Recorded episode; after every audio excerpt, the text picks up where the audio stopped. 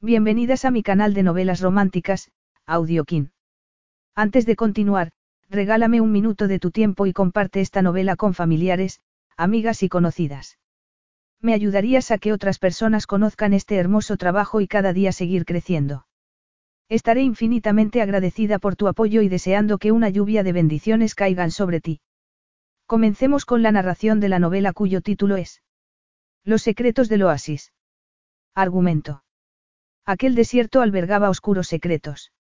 Cuando Jamila Moró se había entregado al jeque Salman en París, cinco años antes, había soñado con vestidos de novia y finales felices, mientras que él solo había actuado movido por el deseo, ahora, Salman podía tener todo lo que deseara, y tal y como descubrió Jamila cuando se la llevó a un oasis, la seguía deseando a ella. No obstante, el tiempo los había cambiado y estar juntos ya no era suficiente. Lo ocurrido en París había tenido consecuencias duraderas para ambos. Prólogo. Hay una niña delante de la tumba, sola. Su rostro es muy pálido, tiene unos ojos azules enormes y que brillan con las lágrimas que no ha derramado, su pelo es una cascada oscura y brillante que le llega a la cintura. Un chico moreno, guapo, Salman, se separa del grupo y se acerca a ella para darle la mano. La mira muy serio. Demasiado serio para tener solo 12 años. No llores, Jamila, ahora tienes que ser fuerte. Ella se limita a mirarlo. Sus padres han muerto en el mismo accidente aéreo que los de ella. Si él puede ser fuerte, ella también.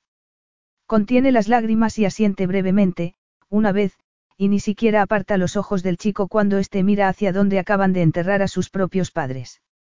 Sus manos se mantienen unidas. Capítulo 1.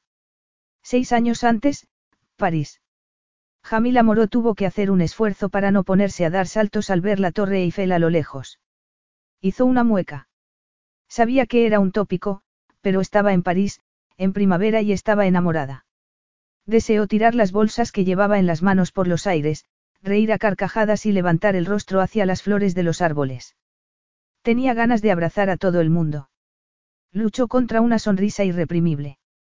Siempre había pensado que la gente exageraba cuando hablaba de lo romántico que era París, pero en esos momentos sabía por qué. Había que estar enamorado para darse cuenta. No era de extrañar que su padre, francés, y su madre, originaria de Mercazad, se hubiesen enamorado allí. No era consciente de las miradas que atraían su pelo oscuro, su tez color aceituna y sus brillantes ojos azules, tanto de hombres como de mujeres que pasaban por su lado. Le latía con tanta rapidez el corazón, estaba tan emocionada, que sabía que tenía que tranquilizarse, pero solo le apetecía abrir los brazos y gritarle al mundo, estoy enamorada de Salman al-Sakri él también me quiere a mí. Solo de pensarlo apresuró el paso y le remordió la conciencia. En realidad, él no le había dicho que la amase. Ni siquiera cuando ella le había dicho que lo quería esa mañana, estando con él en la cama, tan feliz y saciada que no había podido seguir conteniéndose. Hacía días que quería decírselo. Tres semanas. Hacía tres semanas que se lo había encontrado por la calle. Ella acababa de salir de la universidad, después de terminar los exámenes finales. Prácticamente había crecido con él, pero habían estado años sin verse y la reacción al encontrarse con el amor de su vida había sido sísmica. Estaba todavía más guapo de lo habitual. ¿Por qué se había convertido en un hombre? Alto, fuerte y poderoso. Salman la había abrazado con fuerza y la había mirado con los ojos brillantes y, luego, de repente, había fruncido el ceño, había entrecerrado los ojos y le había dicho con incredulidad. Jamila. Ella había sentido, con el corazón acelerado y una ola de calor recorriéndole el cuerpo. Había soñado tanto tiempo con que Salman la mirase así. Habían ido a tomarse un café. Y después, cuando había llegado la hora de separarse, Jamila se había sentido como si le hubiesen estado arrancando el corazón. Entonces, Salman le había preguntado. ¿Quieres cenar conmigo esta noche? Y aquel había sido el principio de las tres semanas más mágicas de su vida. Le había dicho que sí enseguida. Demasiado pronto. Hizo una mueca al darse cuenta de la realidad. Tenía que haberse mostrado más fría, más sofisticada, pero eso habría sido imposible, después de tantos años idealizándolo. Se había enamorado de él siendo una niña, de adolescente, se había convertido en su obsesión y ya de adulta, lo deseaba. Ese primer fin de semana, Salman la había llevado a su apartamento y le había hecho el amor por primera vez, y en esos momentos todavía sentía calor en el vientre y se sonrojaba al recordarlo. Sacudió la cabeza y siguió andando. En esos momentos iba hacia casa de Salman, para hacerle la cena. En realidad, él no la había invitado esa noche. De hecho, esa mañana había estado muy callado, pero Jamila confiaba en que, cuando la viese y descubriese las deliciosas provisiones que había comprado, le dedicaría esa sonrisa tan sexy suya y le abriría la puerta de par en par. Mientras esperaba para cruzar la calle en la que estaba su impresionante edificio del siglo XVIII, Jamila pensó en lo serio que se ponía Salman a veces, siempre que le mencionaba Mercazad, donde ambos habían nacido, o a su hermano mayor, el jeque Nadim, que gobernaba el país. Salman siempre había tenido una personalidad oscura, pero que a ella no le había intimidado. Desde que tenía memoria, se había entendido bien con él y nunca se había cuestionado que fuese un solitario y no tuviese el don de gentes de su hermano.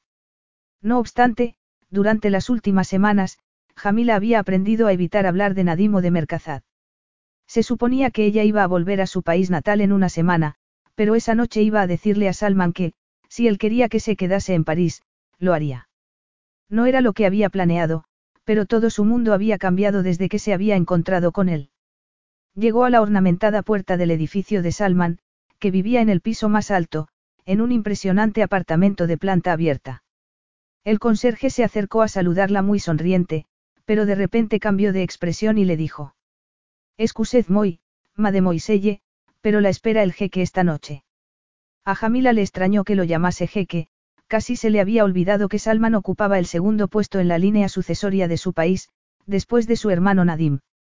Mercazad era un pequeño territorio independiente de la península arábiga, perteneciente al país de Alomar. Allí era donde había nacido su madre, donde había sido llevada Jamila después de haber nacido en París. Su padre, de nacionalidad francesa, había sido consejero del padre de Salman. Jamila sonrió de oreja a oreja y levantó las bolsas que llevaba en las manos. Voy a hacerle la cena. El conserje le devolvió la sonrisa, pero parecía incómodo y Jamila sintió un escalofrío mientras subía en el ascensor. Cuando éste se detuvo y las puertas se abrieron, la sensación de desasosiego aumentó, sobre todo al ver que la puerta de su apartamento estaba entreabierta y que, al empujarla, se oía reír al otro lado a una mujer. Jamila tardó un par de segundos en entender la escena que tenía delante. Salman estaba con la cabeza inclinada, a punto de besar a una mujer pelirroja, preciosa, que lo estaba abrazando. De repente, Jamila se sintió acomplejada, con sus vaqueros y su camiseta. Los vio besarse y que Salman abrazaba a la mujer por la cintura. Tal y como la había abrazado a ella. Jamila pensó que había debido de hacer un ruido, no fue hasta más tarde cuando se dio cuenta de que había dejado caer las bolsas de la compra. Salman rompió el beso y miró a su alrededor, pero sin apartar las manos de la otra mujer, que también la estaba mirando, con los ojos verdes brillantes, enfadada por la interrupción. Jamila estaba tan sorprendida que no se fijó en el pelo moreno y grueso de Salman, que estaba despeinado, ni en la intensidad con la que le brillaban los ojos, siempre llenos de sombras y secretos. Ni tampoco en la dura línea de su mandíbula ni en sus pómulos perfectamente esculpidos.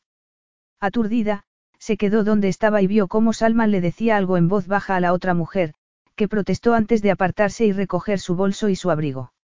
Pasó al lado de Jamila antes de salir, dejando a su paso una nociva nube de perfume, y dijo. A plus tard, Cherry.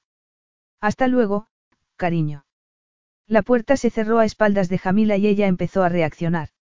Salman la estaba mirando, con los brazos en jarras, vestido con un traje oscuro, camisa blanca y corbata. Era la primera vez que lo veía así vestido y le daba un aire muy severo. Jamila sabía que era analista de inversiones, pero no le había hablado nunca de su trabajo. Ella se dio cuenta entonces de que, en realidad, no había hablado de nada personal con ella, solo la había seducido. Jamila notó que le empezaban a temblar las piernas, pero antes de que le diese tiempo a hablar, Salman se le adelantó. No esperaba verte esta noche. No habíamos quedado. Tampoco habían quedado en que él le desbaratase la vida entera en tan solo tres semanas. El cerebro aturdido de Jamila intentó relacionar a aquel extraño distante y frío con el hombre que le había hecho el amor menos de doce horas antes. El mismo hombre que le había susurrado ternezas al oído mientras la penetraba y ella arqueaba la espalda y gritaba de placer, clavándole las uñas en el trasero. Intentó sacar todas aquellas imágenes de su mente y sintió ganas de llorar. Yo, quería darte una sorpresa. Iba a prepararte la cena. Jamila bajó la vista y vio la carnicería. Los huevos se habían roto contra el parque. Una botella de vino que, afortunadamente seguía entera, estaba tumbada. Ella volvió a levantar la cabeza al oír que Salman le decía. No puedes venir aquí cuando te apetezca, Jamila. Y, de repente, aquello hizo que saliese de dentro de ella algo que no sabía que tenía, como un instinto de supervivencia que la obligó a levantar la barbilla. Por supuesto que no habría venido si hubiese sabido que estabas, ocupado, le contestó. Estabas. Estabas con ella a la vez que conmigo. Salman negó con la cabeza. Parecía impaciente. No. Entonces, es evidente que has empezado a verla ahora. Está claro que te has aburrido de mí. Tres semanas deben de ser tu límite. Jamila no pudo evitar sentirse destrozada. Solo podía pensar en que había desnudado su corazón y su alma delante de aquel hombre. Le había dicho con voz ronca que lo amaba, que siempre lo había amado. Y él había sonreído de medio lado y le había contestado. No seas ridícula. Casi no me conoces. Te conozco de toda la vida, había replicado ella con orgullo. Y sé que te amo. Entonces, él se había apartado y había empezado a responder solo con monosílabos. Jamila lo entendió en esos momentos. ¿Qué esperabas exactamente, Jamila? Le preguntó él entonces. Jamila controló la emoción. Nada, le respondió. Habría sido una estupidez esperar algo, no. Tú ya has pasado página. Ni siquiera me lo ibas a decir. Salman apretó los labios. ¿Qué querías que te dijese? Hemos tenido una aventura maravillosa. Tú vas a volver a Mercazad dentro de una semana y, por supuesto, yo voy a seguir con mi vida. Jamila se sintió como si estuviese retrocediendo por dentro, como si le hubiesen dado un golpe.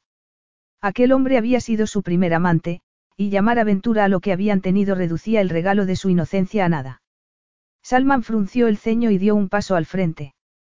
Vas a volver a Mercazad, ¿verdad? Le preguntó antes de jurar entre dientes en árabe. No esperarías nada más. Al parecer, a Jamila debía de haberle traicionado su expresión, porque lo oyó añadir. Yo no te he prometido nada. Nunca he hecho nada que te hiciese esperar nada más, ¿o sí? Ella negó con la cabeza como si fuese un robot. No, no lo había hecho. Jamila tuvo que hacer un enorme esfuerzo para mantenerse en pie. Salman no podía saber el daño que le estaba haciendo. Ella había jugado con fuego y se había quemado. Todos los días que había pasado con él habían sido emocionantes, mágicos, pero él no le había prometido nada. En ese momento, Jamila solo quería marcharse y hacerse un ovillo, lejos de allí, donde pudiese quejarse por haber sido tan ingenua. Pero no se podía mover. Salman observó a la mujer que tenía delante. Hacía tanto tiempo que se había obligado a no sentir emociones que, en esos momentos, casi no las reconoció. Notó un fuerte dolor en el pecho, pero lo hizo retroceder. Durante las tres últimas semanas, había disfrutado como de un sueño y había llegado a pensar que tal vez no estuviese condenado, como había creído siempre. Al encontrarse con Jamila, al volver a verla, tan guapa, se había abierto algo en su interior. Por un segundo, había tenido la desfachatez de pensar que algo de aquella bondad innata que poseía ella se le había podido contagiar. Cuando la había visto cruzar la calle unos minutos antes, tan sonriente, se había dado cuenta de que era cierto lo que le había dicho esa mañana, que estaba enamorada de él. Salman había intentado no pensar en ello durante todo el día, había intentado convencerse de que no era cierto, había tratado de ignorar la incómoda sensación de culpa y responsabilidad. Al verla acercarse a su casa se había sentido como si tuviese entre las manos una delicada mariposa, a la que no podía evitar aplastar, ni siquiera si quería proteger su frágil belleza. Eloise, su compañera, que lo había acompañado a casa con el pretexto de que le diese un documento, se había acercado a él en el momento perfecto. Su sensualidad, confiada y excesivamente desenvuelta, contrastaba con la sutileza de Jamila. Él había sabido que tenía que dejarla marchar, y por eso se había asegurado de dejarle claro que lo suyo se había terminado. Sabía que iba a aplastar a la mariposa, pero no tenía elección. No podía ofrecerle nada más que un alma llena de oscuros secretos. Él no podía amar. Por un momento, se quedó en silencio, la miró hasta hacer que ella se marease. Por un segundo, a Jamila le pareció ver arrepentimiento en sus ojos. Hasta que éste volvió a hablar y le rompió el corazón en dos. Sabía que estaba subiendo. El conserje me ha avisado, le confesó, encogiéndose de hombros. Podría no haber besado a Eloise, pero he preferido que vieses eso, a que averiguases el tipo de persona que soy en realidad. Jamás debí seducirte. Fue una debilidad hacerlo. Jamila leyó entre líneas. Lo que Salman quería decirle era que le había sido demasiado fácil seducirla. Deberías marcharte. Supongo que tienes que preparar muchas cosas antes de volver a Mercazad. Créeme, Jamila, no soy la clase de hombre que puede darte lo que tú quieres. Soy muy retorcido, no un caballero capaz de hacerte vivir un romántico sueño. Lo nuestro se ha terminado. Esta noche voy a salir con Eloise y voy a continuar con mi vida. Y te sugiero que tú hagas lo mismo. Pensé que éramos amigos, pensé, balbució ella, aturdida. ¿El qué? replicó Salman. Que íbamos a ser amigos para toda la vida solo porque crecimos en el mismo lugar y pasamos tiempo juntos. Jamila se dijo a sí misma que lo mejor era no responder a aquello, pero no pudo evitar hacerlo. Era más que eso, lo nuestro era diferente. Hablabas conmigo, pasabas tiempo conmigo, mientras que no lo hacías con nadie más, estas tres últimas semanas, pensé que lo que siempre habíamos compartido estaba transformándose en algo. Salman la hizo callar con su fría mirada. Durante años, me estuviste siguiendo como un cachorro y yo no tuve el valor de decirte que me dejases en paz. Estas tres últimas semanas solo hemos tenido sexo. Te has convertido en una mujer muy bella y te he deseado. Ni más ni menos. Eso era todo. No me digas nada más. He entendido el mensaje. Es evidente que ya no tienes corazón. Eres un desgraciado. Sí, lo soy, admitió él. Jamila consiguió por fin moverse, se dio la vuelta para marcharse y tropezó con las bolsas que se le habían caído al suelo. Ni siquiera intentó recogerlas. Estaba en la puerta cuando le oyó decir a Salman con cinismo. Saluda a mi querido hermano y a Mercazad de mi parte. No pretendo ir a verlos en mucho tiempo. Jamila abrió la puerta y salió. No miró atrás ni una sola vez. Un año antes. La celebración del cumpleaños del sultán de Alomar era tan fastuosa como siempre. Tenía lugar en el Palacio Hussein, en el corazón de la magnífica metrópolis de Barani, en la costa de la península arábiga, a unas dos horas de la montañosa Merkazad. Uno de los asesores del sultán llevaba años detrás de Jamila que, por fin, había cedido y había decidido asistir ese año a la fiesta. En esos momentos tenía un nudo en el estómago porque sabía que, si había aceptado la invitación, era porque Salman iba a estar allí. Todos los años, los periódicos sensacionalistas lo sacaban con alguna belleza nueva. Salman siempre asistía a la fiesta solo, pero se marchaba bien acompañado. Su acompañante se había alejado de ella un momento y Jamila estaba sola en el salón de baile.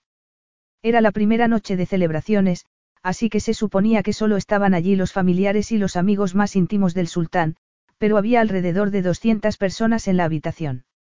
Jamila notó que le picaba la piel y se arrepintió de haber tomado una decisión tan precipitada. Lo había hecho porque, desde que había visto por última vez a Salman en París, no había podido sacárselo de la cabeza, y hasta había empezado a soñar con él. Soñaba con que ella tenía seis años y estaba delante de la tumba de sus padres, entonces Salman se acercaba y le daba la mano, transmitiéndole una fuerza tan palpable que no podía olvidarse de ella.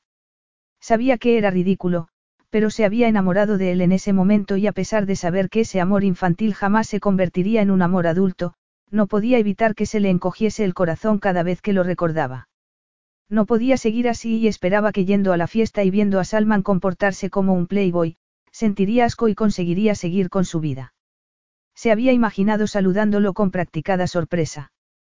Le preguntaría cómo estaba y fingiría aburrirse mientras escuchaba su respuesta. Después se alejaría y lo habría olvidado. Y él se quedaría seguro de que su breve aventura no significaba nada para ella. Pero no había ocurrido así. Estaba saliendo del salón de baile, distraída, mirando su bolso, cuando había visto a un hombre alto, fuerte y moreno vestido de smoking. Había estado a punto de llamarlo pensando que se trataba del hermano de Salman, Nadim. Los dos eran igual de altos y fuertes. Entonces, Jamila se había dado cuenta de su error, pero no había podido evitar dar un grito ahogado. Él había fruncido el ceño al verla y la había recorrido de los pies a la cabeza con la mirada.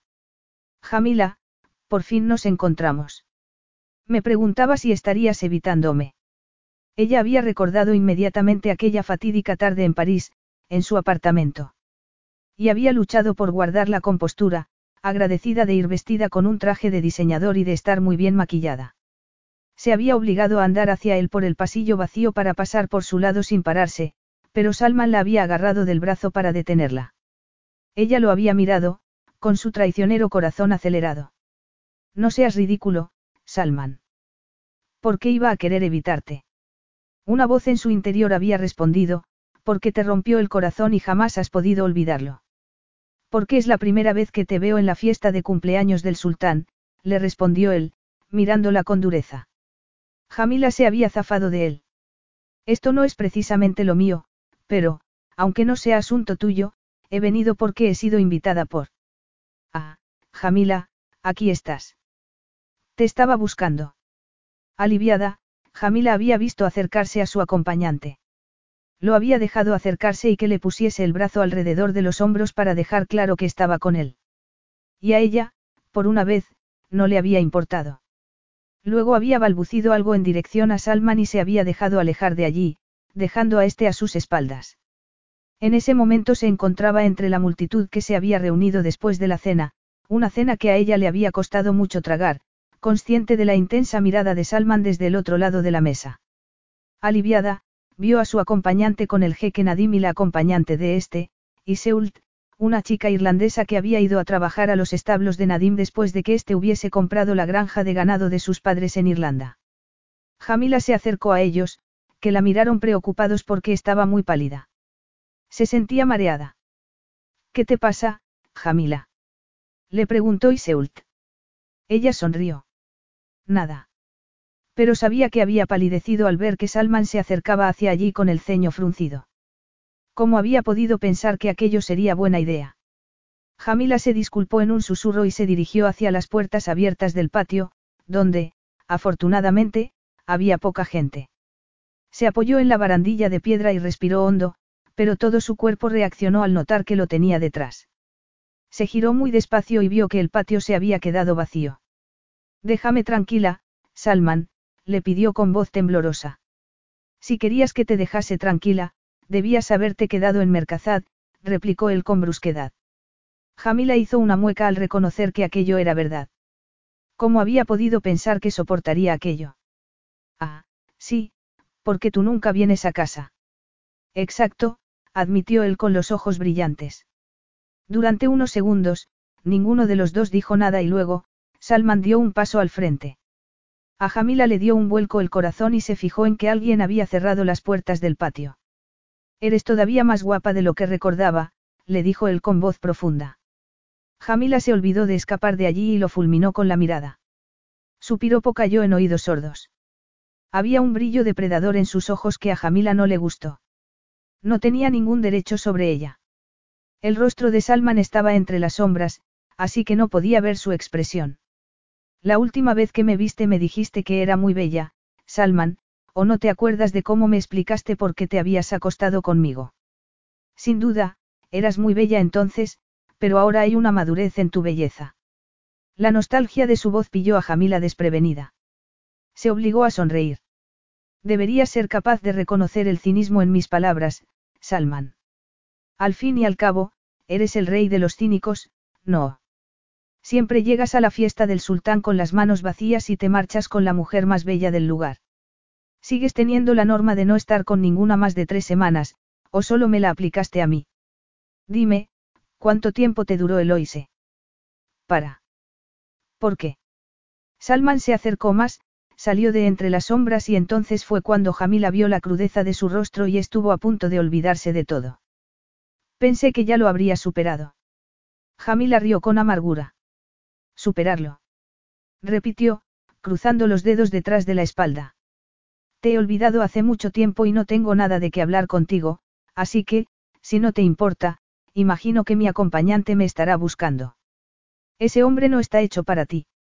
Es un mequetrefe, una marioneta del sultán. ¿Qué estás haciendo con él? ¿Y a ti qué te importa? Es perfecto, le espetó ella, intentando rodearlo para marcharse. Salman la agarró del brazo. Dime, gritas su nombre estasiada. Le clavas las uñas en la espalda y le ruegas que no pare jamás. No le hizo falta añadir si también le decía que lo amaba. Jamila no pudo evitar recordar y casi no se dio cuenta de cómo Salman volvía a ponerla delante de él. Tampoco fue consciente de la intensidad de su mirada, ni de cómo gemía justo antes de besarla. Solo salió de su aturdimiento al notar cómo los labios calientes de Salman sellaban los suyos, obligándola a abrirlos para meterle la lengua dentro de la boca. Jamila no pudo defenderse. El deseo hizo que ardiese por dentro. Era increíble, como su cuerpo recordaba las caricias de Salman, lo mucho que las deseaba. Le gustó sentir sus manos en la espalda, agarrándola por el trasero. Salman la apretó contra él, haciéndole notar su erección y ella no pudo evitar arquear el cuerpo contra el suyo, deseando más. Como si no hubiese pasado el tiempo. Entonces Salman la apretó todavía más contra él y Jamila vio en su mente a la mujer pelirroja, entre sus brazos, haciendo el amor con él. De repente, se apartó de él, horrorizada por su debilidad. Mantente alejado de mí, Salman. No hay nada entre nosotros. Nada. Nunca lo ha habido. Tú mismo lo dijiste. Fue solo una aventura y yo ya no estoy en el mercado para nadie. Se dio la media vuelta y atravesó las puertas, rezando por que Salman no volviese a detenerla. Entonces, se giró y le dijo. Tuviste tu oportunidad y no tendrás otra. Y, para tu información, he gritado muchos otros nombres, estasiada, después del tuyo, así que no pienses que lo que ocurrió entre nosotros fue algo especial. Salman la vio volver a la fiesta y, por un momento, una ola de desesperación lo sacudió. Volver a verla había despertado muchas emociones en él, emociones que no había sentido desde la última vez que habían estado juntos. Se apoyó en la pared. De repente, le temblaban las piernas. Besarla, abrazarla, había sido embriagador. Familiar. Y necesario. Tan necesario como respirar. Era como si no hubiese pasado el tiempo. La deseaba casi desesperadamente. Y con aquello en mente, volvió a erguirse. Ya la había seducido y la había rechazado después. No tenía derecho a desearla otra vez. Nunca deseaba a ninguna mujer después de haberla tenido. ¿Por qué iba a ser aquella distinta? Apretó los labios y volvió a la fiesta. Esperaba que fuese verdad, lo de que había tenido muchos otros amantes después de él, porque eso significaba que su impacto en ella había sido mínimo, y que podía ignorar el hecho de haber creído ver vulnerabilidad y dolor en sus increíbles ojos azules. Jamila sabía que lo que le había dicho a Salman antes de marcharse había sido todo mentira, pero le había hecho sentirse bien por un instante. Después de aquello, se había marchado de la fiesta y una hora después ya estaba con la cara lavada y de camino a Mercazad subida en su todoterreno. Al final tuvo que detenerse en el arcén de la autovía ya que las lágrimas le impedían ver la carretera. Apoyó la cabeza en el volante y admitió que había sido muy ingenua al pensar que podría marcharse tan tranquila después de haber visto a Salman y, todavía peor, después de haberlo besado. A pesar de estar segura de que para él solo había sido un cruel experimento para ver que seguía deseándolo. En cierto modo, Jamila jamás había podido creer que se hubiese convertido en un extraño, tan cruel y distante, aquel día. Intentó no permitir que su cerebro fuese por ahí. No quería justificar el comportamiento de Salman. Era frío y despiadado, siempre lo había sido, pero su ingenuidad no le había permitido verlo antes. Jamila se había preguntado muchas veces si los catastróficos acontecimientos que habían tenido lugar en Mercazad tenían algo que ver con el aislamiento y la oscuridad de Salman. Años antes de que Mercazad hubiese sido invadido por un ejército de Alomar, que se había opuesto a su independencia, Salman, su hermano y sus padres habían estado tres largos meses encerrados en los sótanos del castillo. Había sido una época muy difícil para todo el país, y debía de haber sido una experiencia traumática para Nadim y Salman, pero, por entonces, ella había tenido solo dos años, así que no podía recordar los detalles. Años después de su liberación, ella siempre había podido pasar tiempo con Salman, aunque éste no hubiese permitido ni siquiera a su hermano y a sus padres acercarse. Él no le había hablado mucho, pero siempre la había escuchado. Y jamás la había hecho sentirse incómoda. Hasta la había buscado antes de marcharse de Mercazad para siempre.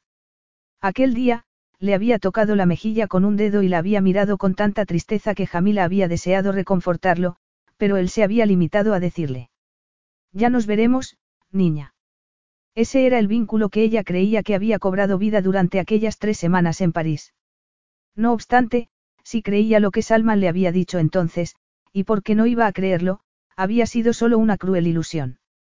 Tenía que convencerse a sí misma de que el comportamiento de Salman no tenía justificación, y después de aquella noche, tenía que dejar de estar obsesionada con él. Capítulo 2. Actualidad. El jeque Salman bin Khalid al-Sacro observó las sombras de las aspas del helicóptero en las montañas que había a sus pies y, al mirar a lo lejos, vio por fin los minaretes y el perfil de Mercazad, y el castillo, hacia dónde iba. Su casa y lugar de nacimiento. Volvía por primera vez en diez años. Y se sentía aturdido por dentro. Todavía recordaba el día en que se había marchado, y la virulenta discusión que había tenido con su hermano mayor, Nadim, como si hubiese sido el día anterior. Ambos en el estudio de su hermano, desde el que éste dirigía el país desde la temprana edad de los 21 años. A Salman siempre le había dado miedo que su hermano tuviese tanta responsabilidad porque siempre había sabido que él no sería capaz de soportarla. No por falta de capacidad, sino porque con solo ocho años ya se había sentido responsable de su pueblo y, aunque jamás había hablado de ello, había decidido sacar para siempre de su corazón a Mercazad y a cualquier persona que tuviese algo que ver con el país. Como para contradecirlo, apareció en su mente la imagen de Jamila, la similitud que siempre había sentido con ella, el hecho de que, durante mucho tiempo, hubiese sido la única persona a la que le había permitido estar cerca de él y, en París, la facilidad con la que se había dejado seducir por ella para vivir de manera más indulgente que nunca. Y luego, como le había dicho que aquello no había significado nada para él, que aquel vínculo especial era solo imaginación de ella. Le picó la piel solo de recordarlo e intentó olvidarse de aquello y volver a pensar en aquel momento que había pasado con su hermano. Esta es tu casa, Salman. Le había gritado Nadim. Te necesito aquí conmigo. Necesitamos gobernar juntos para ser fuertes. Salman todavía recordaba lo muerto que se había sentido por dentro, tan alejado de la pasión de su hermano. Había sabido que aquel sería su último día en Mercazad. Era un hombre libre. Desde que había tenido ocho años, desde la horrible época de su encarcelamiento, se había sentido siglos mayor que Nadim. Hermano, ahora este es tu país, no el mío. Voy a forjar mi propia vida. Una vida en la que no podrás darme órdenes. No tienes derecho a hacerlo. Había visto a Nadim luchar consigo mismo y advertirle en silencio que no se metiese en aquello. Al marcharse, había visto cómo su hermano perdía las ganas de pelear. El peso de su historia era demasiado grande. Salman sentía celos cada vez que miraba a su hermano y sabía que su bondad jamás se había visto comprometida, ni arrebatada, como le había ocurrido a él cuando le habían arrancado su niñez durante tres meses que le habían parecido tres siglos. Salman sabía que su hermano se culpaba a sí mismo por no haberlo protegido entonces. Y a pesar de estar convencido de que no tenía sentido, porque Nadim había estado tan indefenso como él, Salman también seguía culpándolo por no haberle evitado los horrores que había tenido que vivir. En cierto modo, quería que su hermano sufriese lo mismo que había sufrido él, y se lo infligía con impunidad, sabiendo lo que hacía a pesar de odiarse por ello al mismo tiempo. La culpa y las recriminaciones llevaban años bullendo entre ambos y no había sido hasta un año antes, al ver a Nadim en el cumpleaños del sultán de Alomar, cuando Salman había notado un pequeño cambio en su interior. Habían hablado solo durante unos tensos segundos, como hacían siempre que se encontraban una o dos veces al año, pero Salman había sentido una especie de ingravidez desconocida hasta entonces.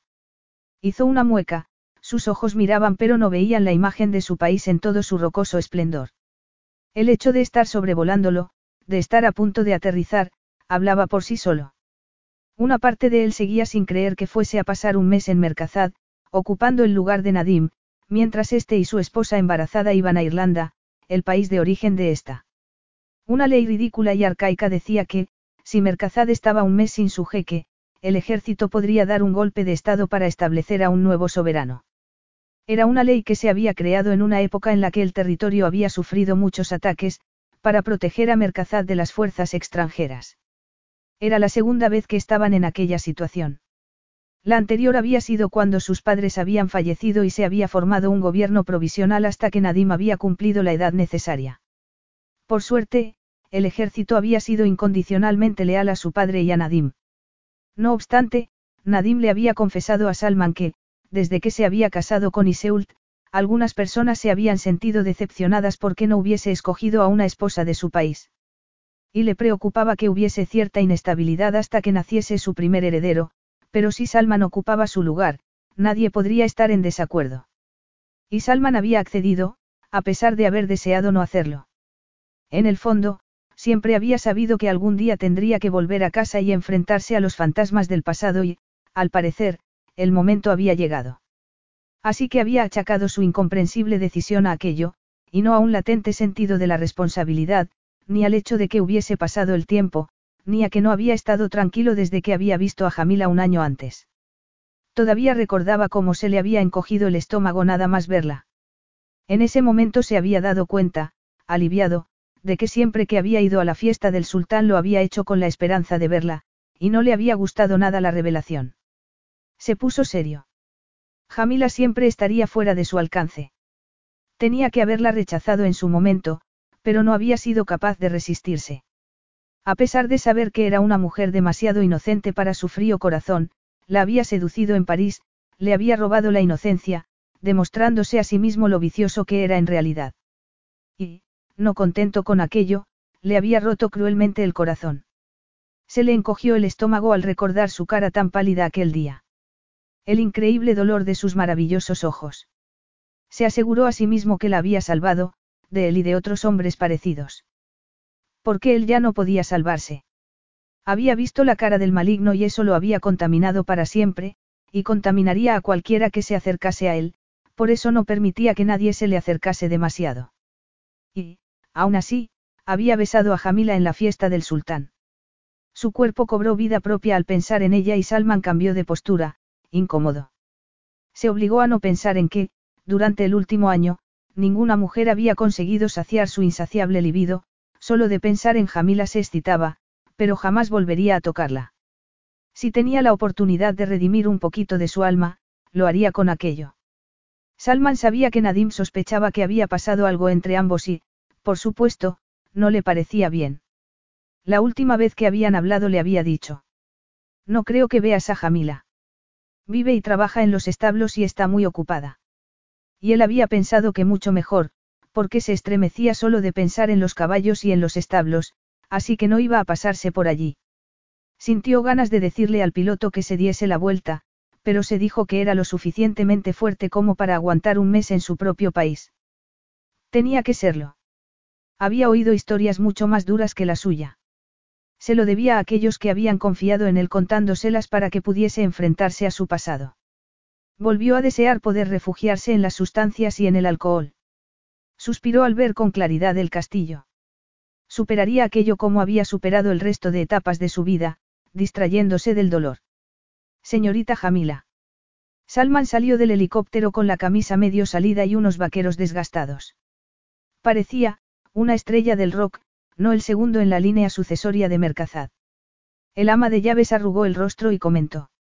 No se parece en nada a su hermano. Es una desgracia para. Ana, ya es suficiente. Todo el personal estaba reunido para hablar de las tareas domésticas del castillo durante la ausencia de Nadime y Seult, y Jamila estaba muy nerviosa desde que se había enterado el día anterior de la llegada de Salman en helicóptero. La otra mujer se puso colorada. Lo siento, señorita Jamila. Por un momento, me he dejado llevar. Jamila sonrió con tensión. No pasa nada. Solo estará aquí hasta que Nadime y Seult regresen, y después todo volverá a la normalidad. Sí, claro. Al ama de llaves se le iluminó el rostro. Y al año que viene tendremos un bebé en el castillo. Jamila quería mucho a Nadim y a Iseult, pero no podía evitar sentir celos de su exultante felicidad. En realidad, se había sentido aliviada al enterarse de que se marchaban a Irlanda. Ser testigo de su intenso amor le estaba resultando cada vez más difícil, sobre todo, desde que Iseult había anunciado su embarazo seis meses antes. No obstante, el alivio le había durado muy poco tiempo, hasta que Nadim había comentado con naturalidad que sería Salman quien lo reemplazase durante el tiempo que durase el viaje. Jamila se había dado cuenta de que tanto Nadim como Iseult habían estado pendientes de su reacción. No le habían hecho preguntas después de que se comportase de manera tan rara en la fiesta del sultán un año antes, pero había sido evidente que tenía algo que ver con Salman. En cualquier caso, había conseguido responder. Qué bien. Hace tanto tiempo que no viene a casa. Podrías marcharte a Francia, si quieres, le había sugerido Nadim.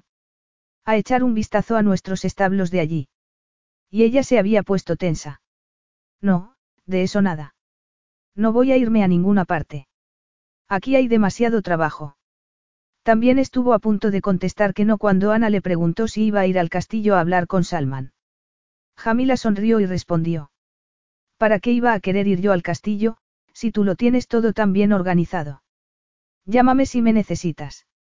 Y, para su alivio, Ana se marchó sola. Jamila apoyó la espalda en el respaldo de su sillón. Tenía el corazón acelerado. Un mes. Un mes entero sin acercarse al castillo ni a Salman. Al menos, en los establos estaba segura. Desde que lo conocía, sentía aversión por los caballos, así que no se acercaría a ellos. Lo había superado, así que daba igual que estuviese a diez minutos de allí. El teléfono de Jamila sonó a las cinco y media de la mañana, justo cuando iba a salir a hacer su primera ronda por los establos, para comprobar que todo estaba en su lugar. Descolgó en el despacho, que formaba parte de sus habitaciones. Solo pudo oír un llanto histérico, y luego logró tranquilizar a Ana para que le contase lo que le pasaba. Enfadada, le dijo. Ahora voy. Salió, se subió a su todoterreno y realizó el trayecto de diez minutos hasta el castillo. En cuanto se bajó del coche, Ana, que la estaba esperando, empezó a balbucir. Toda la noche, todas las noches, música alta, y la comida. Es demasiado, no puedo con tantas exigencias y han empezado a tirar cosas, en la sala de ceremonias. Si Nadim estuviese aquí. Organiza a la plantilla para que hagan la limpieza, y llama a Sakmal para que venga con un autobús. Echaré a todos los invitados esta misma mañana. Una hora después, Jamila llegaba furiosa hasta los aposentos en los que se había instalado Salman. Acababa de ver todos los destrozos causados por el grupo de amigos europeos de Salman y había visto cómo al menos 50 de ellos, todavía borrachos, se subían a un autobús que les llevaría a Lomar y, de allí, a casa. Abrió la puerta de la suite de Salman de un empujón y la hizo chocar contra la pared. El dolor que sintió dentro casi la hizo doblarse, y eso la enfadó todavía más. Había dos cuerpos tumbados encima de un sofá. Una botella de champán vacía y copas tiradas. La mujer, joven y rubia, muy maquillada, llevaba un minúsculo vestido de lentejuelas. Parecía borracha, allí tumbada, al lado de Salman, que estaba dormido. Al menos él llevaba todavía los vaqueros puestos. Perdone, le dijo la rubia, ¿Quién cree que es? Jamila se acercó, intentando no mirar el torso desnudo de Salman, y la levantó agarrándola del brazo. ¡Ay!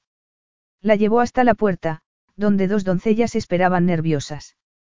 Chicas, acompañadla al autobús en cuanto haya recogido sus cosas y decidle a Sakmal que puede marcharse. Creo que ya está todo el mundo. Jamila cerró la puerta de un golpe y suspiró profundamente. Luego se giró y vio que Salman no se había movido. Siempre había dormido como un tronco. Ella lo recorrió con la mirada y pensó que parecía un ángel caído del cielo, pero no lo era. Apretó la mandíbula para luchar contra el calor que la estaba invadiendo y fue al baño, donde encontró lo que estaba buscando. Luego rezó en silencio porque Nadim y Ana la perdonasen por el daño que iba a hacerle a los muebles y le tiró un cubo lleno de agua helada a Salman. Salman pensó que lo estaban atacando y sus reflejos hicieron que se pusiese en pie de un salto antes de saber lo que pasaba. Solo tardó un par de segundos en averiguarlo y, entonces, se relajó. Tenía a Jamila delante con un cubo vacío en las manos y expresión beligerante en el rostro. Y Salman se sintió centrado, y no a la deriva, por primera vez desde que había llegado allí. Con el pelo recogido, sin maquillaje, vestida con camisa blanca, vaqueros y botas de montar, Jamila aparentaba 18 años. Sus increíbles ojos azules brillaban como zafiros y tenía las mejillas sonrosadas. Era toda una belleza, en comparación con las mujeres que había intentado acaparar su atención durante los últimos días y Salman sintió asco al pensar en la que acababa de marcharse. Se había prometido a sí mismo de que se desharía de todos sus invitados al haberse dado cuenta de que había sido un error llevarlos allí, pero, a juzgar por la expresión de Jamila, ésta se le había adelantado.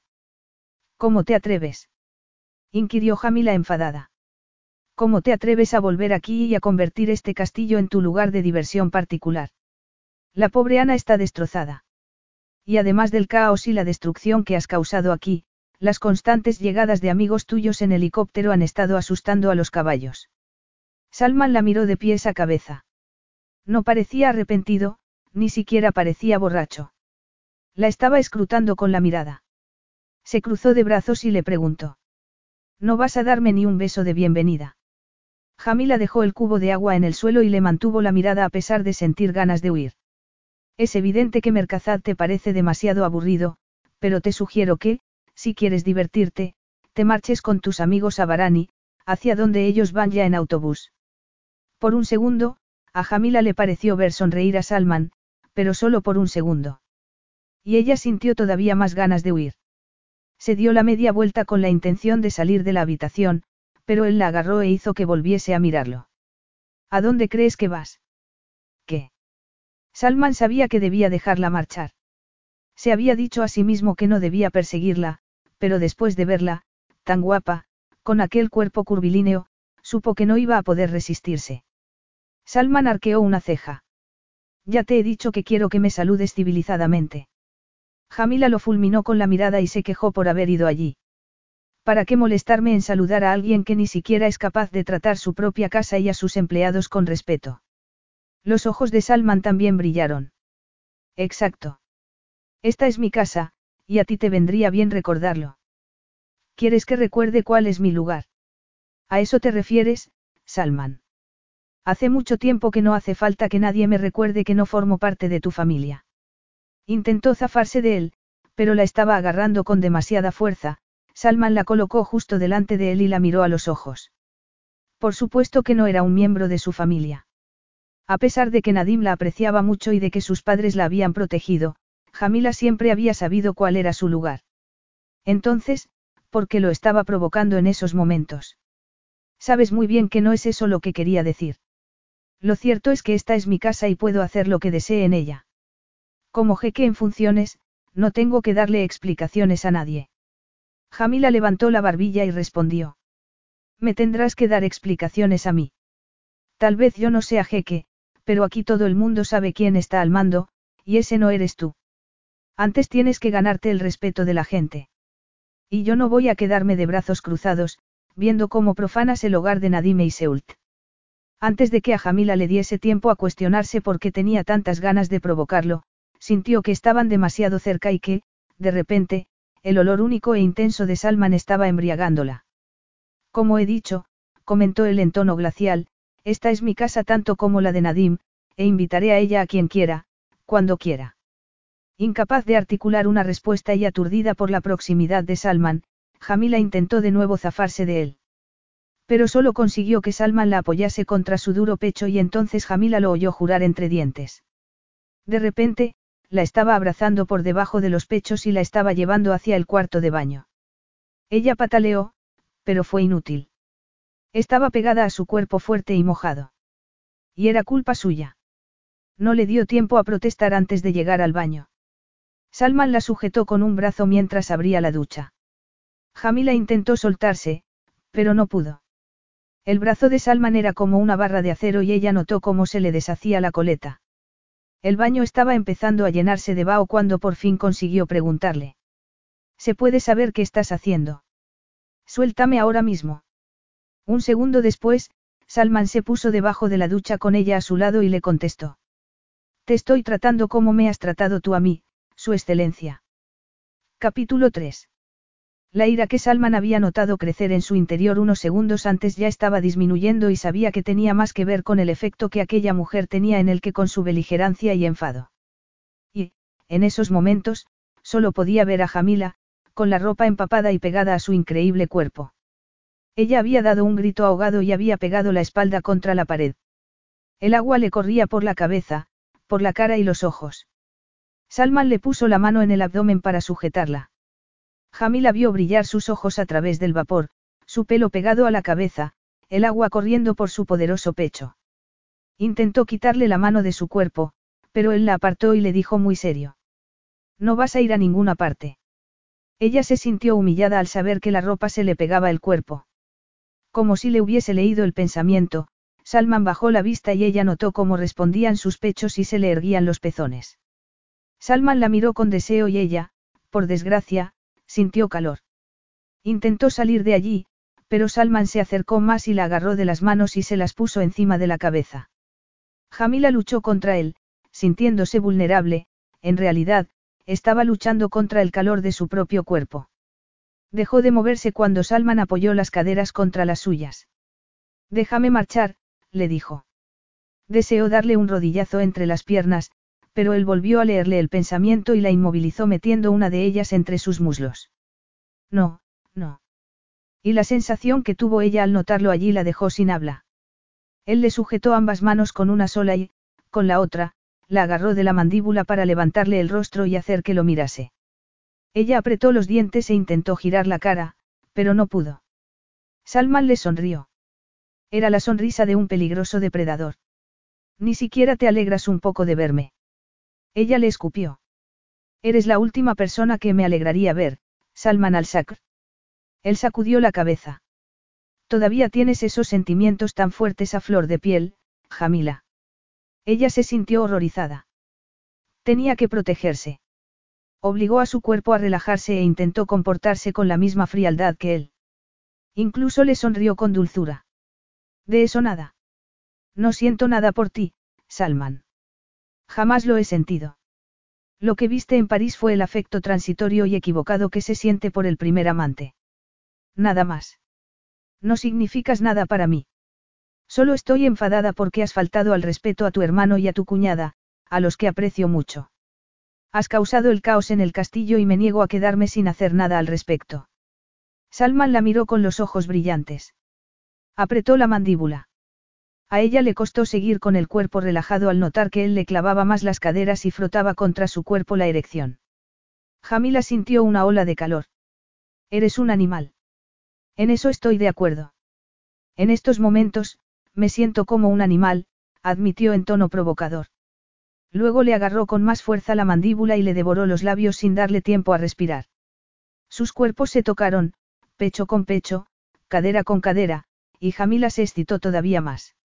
Deseó arrancar la ropa mojada de su cuerpo y apretarlo más contra el de Salman, sentir su piel mojada. Recordó otra ducha, en otro momento y en otro lugar. Él la había levantado y le había pedido que lo abrazase con las piernas por la cintura y luego la había penetrado. Jamila se enfadó con su reacción y con el vívido recuerdo que había hecho que le devolviese el beso, primero de manera desafiante y, después, apasionada. Luchó con más fuerzas que nunca por no responder, por no dejarse llevar y por no olvidar dónde estaba y lo que Salman le había hecho anteriormente. Y aprovechó la oportunidad cuando él levantó la cara un instante. Con un movimiento brusco, salió de debajo de él y de la ducha, mojando todo el suelo de agua, con piernas temblorosas. Salman se giró muy despacio debajo del chorro de agua y la miró. Luego se llevó la mano al botón de los pantalones y le dijo. Voy a ponerme más cómodo, porque no haces lo mismo tú y luego vienes aquí. Ella negó con la cabeza. Se sentía como si tuviese fuego corriéndole por las venas. No iría contigo ni aunque fueses el único hombre de la tierra y el futuro de la civilización dependiese de nosotros. Salman sonrió y se bajó la cremallera. Jamila vio la línea de vello que bajaba por su vientre y supo que estaba a punto de dejarse llevar por la ola de calor. No sabía por qué no podía moverse de allí. Entonces, Salman le dijo. ¿No crees que tendríamos unos hijos preciosos? Y ella hizo un sonido raro. Estaba tan enfadada que quería llorar, o abofetear a Salman, que la miraba de manera burlona. Y, al mismo tiempo, deseó estar embarazada de aquel hombre. Y eso hizo que aumentase su dolor, porque había sabido lo que era estar embarazada de él durante unos días, antes de que la naturaleza hubiese seguido su trágico curso. Todavía podía experimentar aquel dolor desgarrador, el intenso sentimiento de pérdida, y él jamás se enteraría. Seguía burlándose de ella, jugando, quitándose los vaqueros mojados, ajeno a la implosión nuclear que estaba sintiendo Jamila, que decidió apartar la vista y tomar una toalla. Salió del baño con piernas temblorosas y lo oyó decir con suavidad. Cobarde. Salman se quedó en la ducha después de que Jamila se hubiese marchado, con las manos apoyadas en la pared y la cabeza agachada entre ellas. Unos minutos antes, la había tenido allí, cautiva. Empapada y más sexy que nunca. Puso el agua fría y pensó que tal vez fuese la primera vez desde su adolescencia que iba a tener que darse placer él solo con el fin de recuperar la cordura. Aunque, en el fondo, sabía que su cordura se había marchado con Jamila. Su cuerpo siguió sin responder a pesar del agua fría y él resistió las ganas de aliviarse solo. Independientemente de su pasado, y de su historia, una cosa estaba clara, Jamila iba a volver a su cama hasta que se saciase de ella. Hasta que ambos estuviesen saciados. Porque el deseo era mutuo, explosivo y estaba pendiente de satisfacer. Y él no podría sobrevivir un mes allí sin hacer la suya. Se volvería loco. De repente, dejó de preocuparle el bienestar emocional de Jamila y el estado de su alma. Su manera de actuar lo había dejado tranquilo. Ya no era una muchacha virgen, tímida e idealista. Y todo gracias a él. Por un segundo, su mente le reprochó haberle hecho aquello. Antes de acostarse con ella, no había imaginado que sería virgen y le había sorprendido mucho averiguarlo al notar cierta tensión dentro de su cuerpo y ver una expresión de dolor en su rostro. Luego Jamila había empezado a gemir y a rogarle que continuase y él, que era humano, no había sido capaz de parar. Apretó los labios. Jamila le había dicho que después de él había tenido muchos otros amantes y que lo que había sentido por él en París había sido solo lo que se siente por el primer amante. Salman pensó que debía sentirse reconfortado con la idea, pero no fue así. Cerró el grifo y salió de la ducha. Se secó y se juró en silencio que, si se estaba condenando al infierno por querer tener a Jamila en su cama, ella iría con él. Buscó ropa limpia e hizo un esfuerzo por no pensar más en aquello.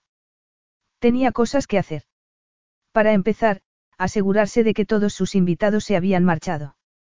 Por primera vez en muchos años, vivir a través de las personas que lo rodeaban, ver cómo perdían el sentido de sí mismas y envidiarlas por ser capaces de llegar a su nirvana, no le había funcionado para tapar su propia realidad. Le he pedido disculpas a Ana, y a Isam. Jamila se armó de valor antes de girarse. Estaba deshaciendo la maleta en una de las habitaciones de invitados. No había querido que Salman se enterase de que había cedido a las súplicas de Ana y del ayudante el jefe de Nadim y se había mudado al castillo. Respiró hondo y se giró por fin para ver a Salman vestido con pantalones oscuros y camisa blanca, apoyado con despreocupación contra el marco de la puerta. Ya lo sé, le respondió ella con voz tensa, intentando ignorar la respuesta de su traicionero cuerpo. Deseó no ir vestida con su uniforme habitual, consistente en camisa y vaqueros. Había tenido un día muy largo después de la atropellada mañana y estaba agotada. Ana había ido a verla, ruborizada, para contarle que Salman se había disculpado, aparentemente, de todo corazón. Entonces, comentó este. Te han mandado a vigilarme. Me vas a regañar por haberme portado mal. Jamila se dio cuenta por el tono de su voz que Salman no estaba acostumbrado a pedir perdón por sus actos. Y no le pareció que estuviese arrepentido. Lo miró a los ojos y deseó poder mirar a otra parte. Salman tenía la habilidad única de hacer aflorar sus emociones más profundas. Siempre había sido así. Me ha pedido que venga y me quede aquí, contestó en tono helado. Eso es todo. Como Nadime y Seult no están, hay muchas cosas de las que ocuparse y es evidente que a ti no te interesa asumir esa responsabilidad. Los ojos de Salman brillaron al oír aquello, pero fue solo un instante y Jamila se preguntó por qué se sentía mal. Salman hizo una mueca. ¿Qué quieres? Que no mantenga mi reputación de hermano malo. Jamila apretó los labios. Eso es, le contestó. Y no pudo evitar expresar su curiosidad preguntándole, ¿por qué has venido a casa? A él volvieron a brillarle los ojos de manera peligrosa. Te lo diré si cenas conmigo esta noche. Estaba coqueteando con ella. A Jamila se le hizo un nudo en el estómago. Que tus odiosos amigos se hayan marchado no quiere decir que puedas entretenerte conmigo. Luego fue hacia la puerta y empezó a cerrarla sin importarle que él estuviese en medio. Afortunadamente, Salman retrocedió, pero justo antes de que la puerta se cerrase, la paró con una mano y le dijo. Voy a estar aquí un par de semanas, Jamila, no vas a poder evitarme eternamente. En especial, ahora que vamos a vivir bajo el mismo techo. Ella resopló. En este castillo cabe un ejército entero.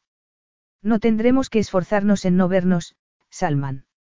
Y, créeme, yo no tengo la intención de buscarte.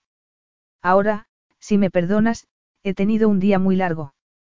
Estoy cansada y quiero irme a la cama. Él no le dejó cerrar la puerta y lo fulminó con la mirada. Intentó no fijarse en que se había afeitado y su cara parecía muy suave. Olía a limpio, a hombre, a pesar de ser uno de los pocos hombres que había conocido que no utilizaba perfume.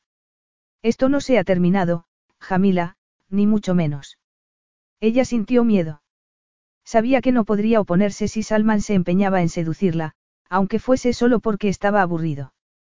Hace mucho tiempo que se terminó, Salman, y cuanto antes lo aceptes, mejor. Además, no me importa que esta sea tu casa y que tú mandes en ella. Mantente alejado de mí. Un rato después, en el balcón de su habitación, Salman se dio cuenta de que tenía un nudo en el vientre. La vista de Mercazad de noche se extendía debajo de él. Era una ciudad pequeña, pero bonita, llena de minaretes iluminados y edificios antiguos mezclados con otros nuevos. De niño, antes de la invasión rebelde, le había encantado observarla de noche y soñar despierto todo tipo de aventuras, pero después de haber estado encarcelado se había convertido en una prisión de la que tenía que escapar, a cualquier precio. Esperó a sentir náuseas, pero no llegaron. En su lugar, estaba sospechosamente tranquilo. Como si aquellas vistas ya no le pareciesen amenazadoras. Solo podía pensar en Jamila y en cómo acababa de verla, con el pelo suelto sobre los hombros. Se le volvió a cerrar el estómago. La había visto cansada, con ojeras. Y su vulnerabilidad había hecho que desease abrazarla y llevársela muy lejos de allí, hacia la noche estrellada, y tumbarla debajo de él. Corrigió su impulso. Solo la deseaba. No quería protegerla. Aunque sí lo había querido en el pasado, cuando él tenía doce años y ella solo seis. Podía recordarla delante de la tumba de sus padres como si hubiese sido el día anterior. Tan quieta, tan estoica. En ese momento había sentido con ella una afinidad que jamás había sentido con nadie más. La tierra se movió bajo sus pies al tener que reconocer que tal vez Jamila fuese la clave de aquella extraña sensación de serenidad. La idea lo inquietó todavía más que las vistas.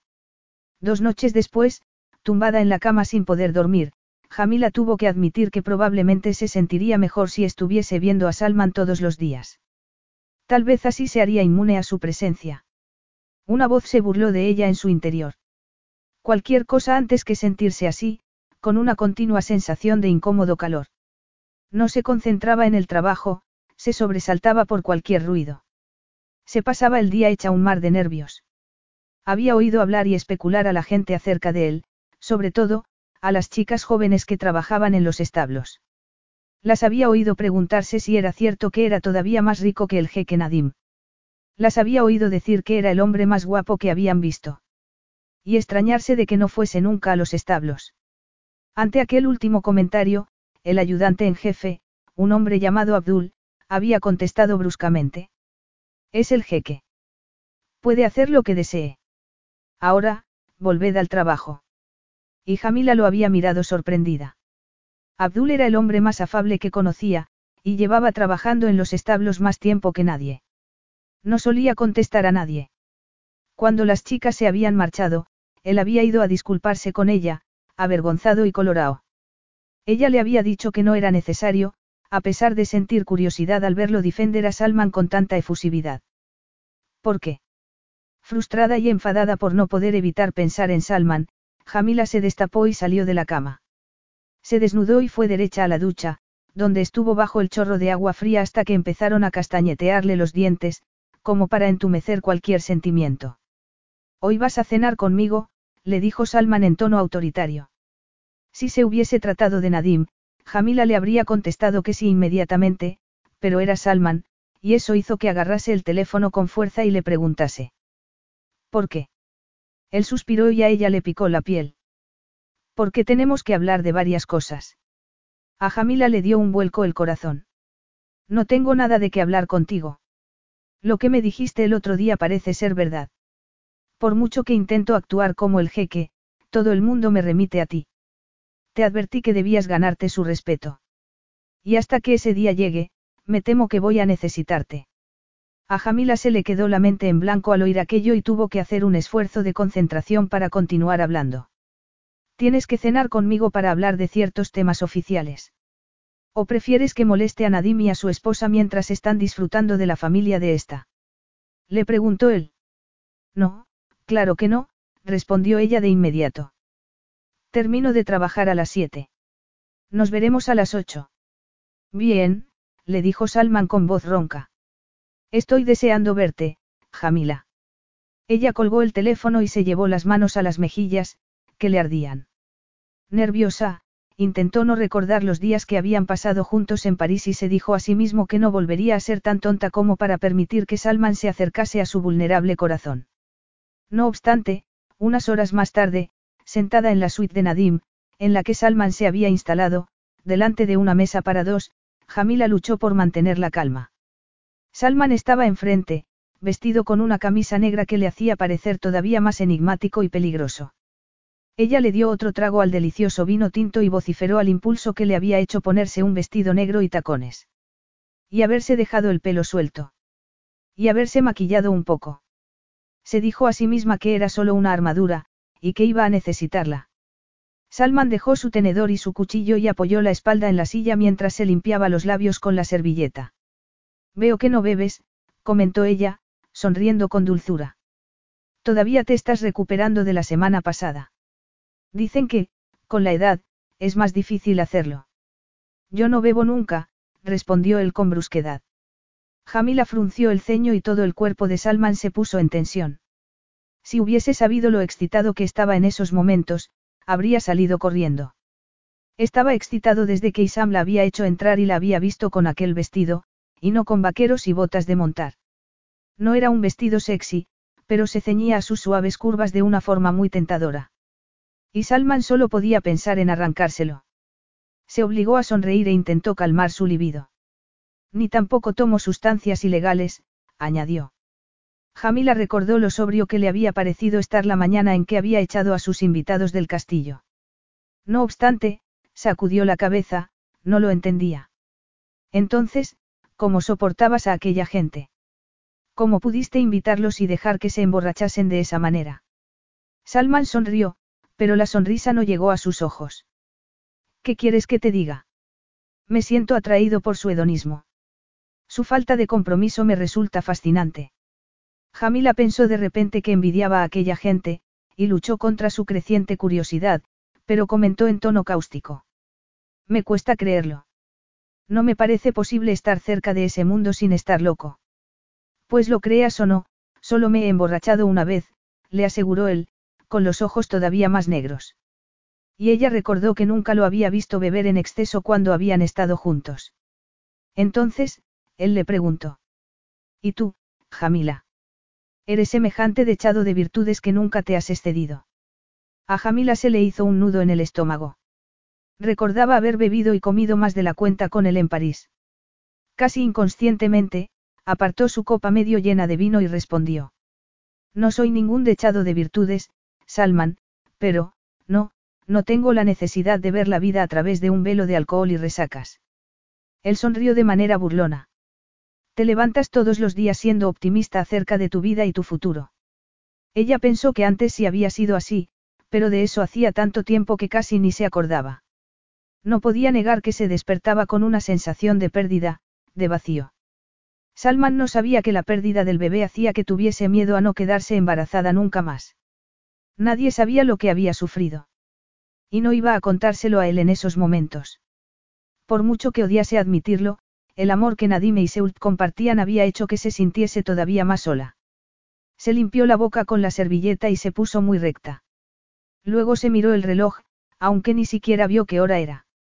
¿De qué querías hablarme, Salman? Me levanto muy temprano. Tenemos tres potros nuevos y hay que trabajar con ellos. Entonces lo miró y vio que el color de su piel se había vuelto cetrino. Instintivamente, se inclinó hacia él. Salman. Pero él se recuperó de repente. Se levantó y fue hacia un mueble, de donde tomó unos papeles.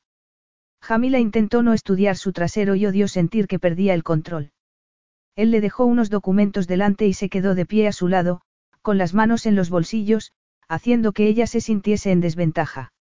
Los papeles eran una serie de comunicados de prensa acerca de varias reuniones de jefes de Estado de Oriente Medio, que tendrían lugar en París a finales de esa semana para tratar la crisis financiera mundial. Jamila lo miró. ¿Y? ¿Qué pasa? Tengo que ir a París en lugar de Nadim. Bueno, pues que tengas buen viaje. Intentaré no echarte mucho de menos, le respondió ella, poniéndose en pie. Entonces se dio cuenta de que él no había retrocedido y que casi se estaban tocando. Jamila se apartó, presa del pánico, pero el tacón se le enganchó en la alfombra y notó que se caía hacia atrás. Dos manos grandes la sujetaron por la cintura. Ella respiró con dificultad y miró a Salman a los ojos. Él la agarró con más fuerza y le dijo en tono inquietante. ¿Vas a venir a París conmigo? Capítulo 4. Jamila tardó un par de segundos en entenderlo y luego, intentó zafarse de Salman, que la estaba agarrando por los brazos. No, consiguió responderle. La idea de ir con aquel hombre a cualquier parte, sobre todo a París, la horrorizaba. Él no la soltó y Jamila dejó de pelear. No merecía la pena. Me necesitan aquí, le dijo. Aliviada, vio cómo Salman la soltaba y aprovechó para retroceder. Él levantó otra hoja de papel y se la enseñó, creo que vas a encontrar una copia también en tu despacho. Jamila la tomó y la leyó, vio que la nota estaba escrita por Nadim. Jamila debe acompañarte. Habrá gente muy importante, de los establos más grandes de Dubái, y ya he quedado en que se va a reunir con ellos. Por desgracia, la reunión de París coincide con la venta anual de potros de carreras de Irlanda, si no fuese así, acudiría yo mismo. Jamila levantó la vista y dejó el papel encima de la mesa para que Salman no se diese cuenta de que le temblaba la mano. ¿Cómo podía hacerle Nadim algo así? Sabía la respuesta, porque se había esforzado en hacerles creer que no les importaba que Salman fuese a estar en Mercazad. Miró a Salman sorprendida, y entonces se le ocurrió otra cosa. Pero si vas tú, será un desastre. ¿Tienes planeado ir a las reuniones? Le preguntó, y antes de que él contestase, añadió, sabes el daño que le causarías a Mercazad si insultases a otro jefe de Estado o algo así. Y entonces vio en el rostro de Salman algo impensable. Era como si le hubiese herido el orgullo. Lo vio apretar la mandíbula y sonreír de forma muy dura. Por eso precisamente debes venir conmigo. No quieres que nadie estropee la reputación de Mercazad, ¿verdad? Se estaba burlando de ella. Jamila lo sabía. Y sabía que se lo merecía. A pesar de no creer que se le debiese de dar tanta responsabilidad a Salman. Al fin y al cabo, aquel hombre había dejado que todo el peso del país recayese sobre los hombros de su hermano. Incluso de adolescentes, cuando habían pasado allí las vacaciones, Salman se había escaqueado siempre de las lecciones de derecho que Nadim había tenido que soportar para prepararse. Y aún así, por motivos que ella desconocía, Nadim nunca se lo había reprochado. La tensión entre los dos hermanos siempre había sido palpable, y Jamila era consciente de que aquella era la primera vez que Salman aparecía más tranquilo. Y ella no quería ser quien lo estropease. Así que tomó una decisión y se dijo a sí misma que lo hacía por Nadim y nada más. De acuerdo, le contestó con indiferencia, como si aquello no le costase nada. Iré a París. Él la miró a los ojos tan intensamente que Jamila empezó a sentir calor. Quería pedirle que dejase de mirarla así, pero si lo hacía, descubriría el efecto que seguía teniendo en ella. Salman sonrió y el mundo de Jamila se tambaleó. Bien. Puedes quedarte conmigo. Jamila se tambaleó al darse la vuelta para marcharse. Volvió a mirarlo. Pero, seguro que quieres quedarte en tu apartamento. Yo me alojaré en un hotel. Salman sacudió la cabeza. Vendí el apartamento hace años. He estado viviendo en una suite en el Riz. Tengo una habitación libre. Puedes quedarte allí. Ella sintió pánico. Puedo buscarme mi propio alojamiento, le replicó. Salman hizo un ademán para quitarle importancia a su sugerencia. No seas tonta. Las reuniones tendrán lugar en la sala de conferencias del Riz, así que alojarse allí es lo más práctico. Jamila bajó del avión y respiró el aire frío del mes de noviembre en París. Se sentía asfixiada, después de haber viajado en un pequeño jet privado con Salman durante varias horas, aunque éste la había sorprendido sumergiéndose en un montón de documentos. Ella había esperado que la torturase durante todo el vuelo, pero lo mismo le habría dado ser invisible. Para su pesar, no se sentía aliviada ni, bien. Salman la empujó con suavidad por la espalda. Vas a quedarte ahí todo el día. Ella bajó las escaleras de prisa y se acercó al coche que los estaba esperando. Oyó a Salman saludar al chofer por su nombre y dio por hecho que era su conductor personal. Unos minutos más tarde estaban metidos en el tráfico, en dirección al centro de París. Jamila se emocionó a pesar de intentar no hacerlo. No había vuelto a París desde aquella fatídica ocasión. Había estado en los establos que Nadim tenía a las afueras, pero no en el centro. Y allí estaba en esos momentos, con Salman. Salman no pudo evitar sentir la presencia de Jamila, que miraba por la ventanilla. Él estudió su exquisito perfil. Las largas pestañas. Se había recogido el pelo en un moño y con aquel abrigo largo y oscuro podría haber sido una de las mujeres más bellas de la ciudad. Se le hizo un nudo en el pecho. Era mucho más bella que ninguna. En el avión, había tenido que concentrarse en el trabajo para no ceder al impulso de hacer la suya allí mismo. Y luego, para su sorpresa, al empezar a leer acerca de los temas que se iban a tratar en la reunión, se había sentido cada vez más interesado por ellos. Por primera vez en su vida se sintió como el amo y señor de Mercazad. Y aquella sensación de vulnerabilidad hizo que la piel le picase. Jamila se giró y le preguntó con voz ronca, ¿por qué vendiste el apartamento? ¿Por qué no podía soportar vivir en el día tras día? pensó Salman inmediatamente. Jamila vio cómo algo enigmático se encendía en sus ojos y se le contrajo el pecho, pero luego se le pasó. Él apartó la vista y se encogió de hombros. Me cansé de él. No estaba seguro de lo que quería en su lugar, así que me trasladé al Riz y he estado allí desde entonces. No es un poco, impersonal vivir en un hotel. Salman volvió a mirarla y sonrió con malicia. A mí me conviene. Se ajusta a mis necesidades. Jamila se ruborizó al oír aquello y volvió a apartar la vista. Se dijo que ninguna mujer a la que llevase a la habitación de un hotel soñaría con que su relación fuese algo más que algo transitorio. De repente enfadada, volvió a mirarlo y se dio cuenta de que Salman la estaba observando. Me das lástima, sabes. Has cortado todos los lazos con tu propio país, vives en una habitación de hotel, ni siquiera tienes relación con tu hermano. Jamila dejó de hablar cuando Salman salvó el espacio que los separaba de repente y le agarró la cara con ambas manos. Ella notó que le costaba respirar, se le había acelerado el corazón. No necesito la compasión de nadie, Jamila, y mucho menos la tuya. He tomado mis decisiones y, si volviese a hacerlo, no cambiaría nada. Y ella sintió tanto dolor que dio un grito ahogado, pero todo se vio eclipsado cuando Salman la besó. Jamila era un cúmulo de emociones, ira mezclada con deseo y una inexplicable ternura. Lo agarró por la solapa del abrigo y lo acercó más a ella, besándolo con la misma pasión con la que la estaba besando él. El fuego creció cada vez más en su interior. Salman hizo un sonido gutural que resonó dentro de ella y la abrazó por la espalda para apretarla contra su cuerpo. Jamila enterró las manos en su sedoso pelo. En ese momento, lo habría dejado todo por aquello. Por aquella locura que la distraía del dolor. De un dolor siempre presente. Causado por aquel hombre.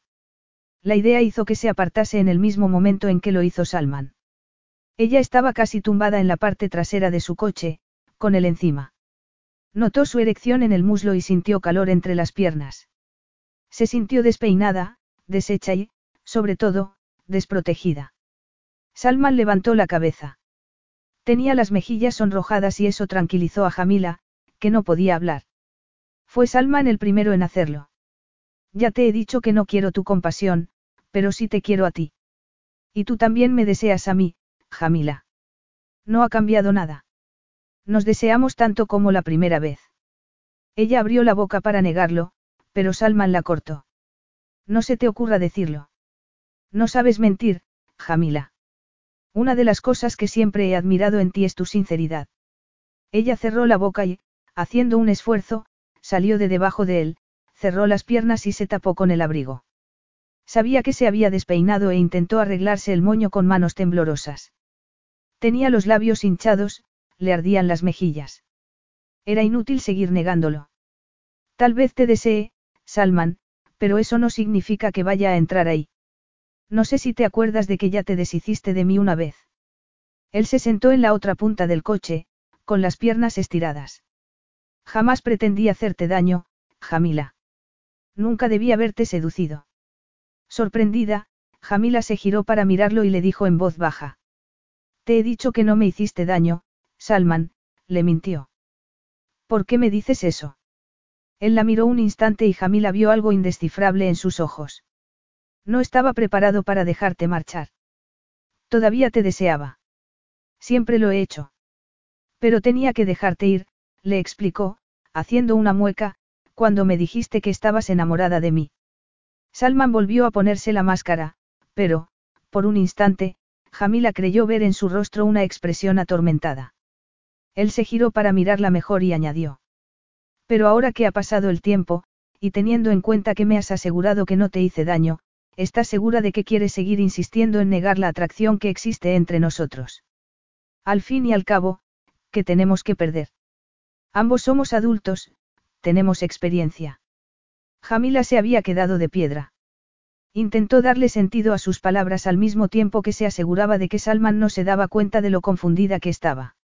Le había dicho que la había dejado marchar solo porque estaba enamorada de él. Pero que no había querido separarse de ella. Deseó poder estar en un lugar tranquilo donde asimilar sola la información, no obstante, eso no cambiaba mucho las cosas. Salman se había deshecho de ella porque no quería su amor. Salman esperó su respuesta, tan impasible e implacable. Ella sintió pánico e intentó mirarlo con frialdad.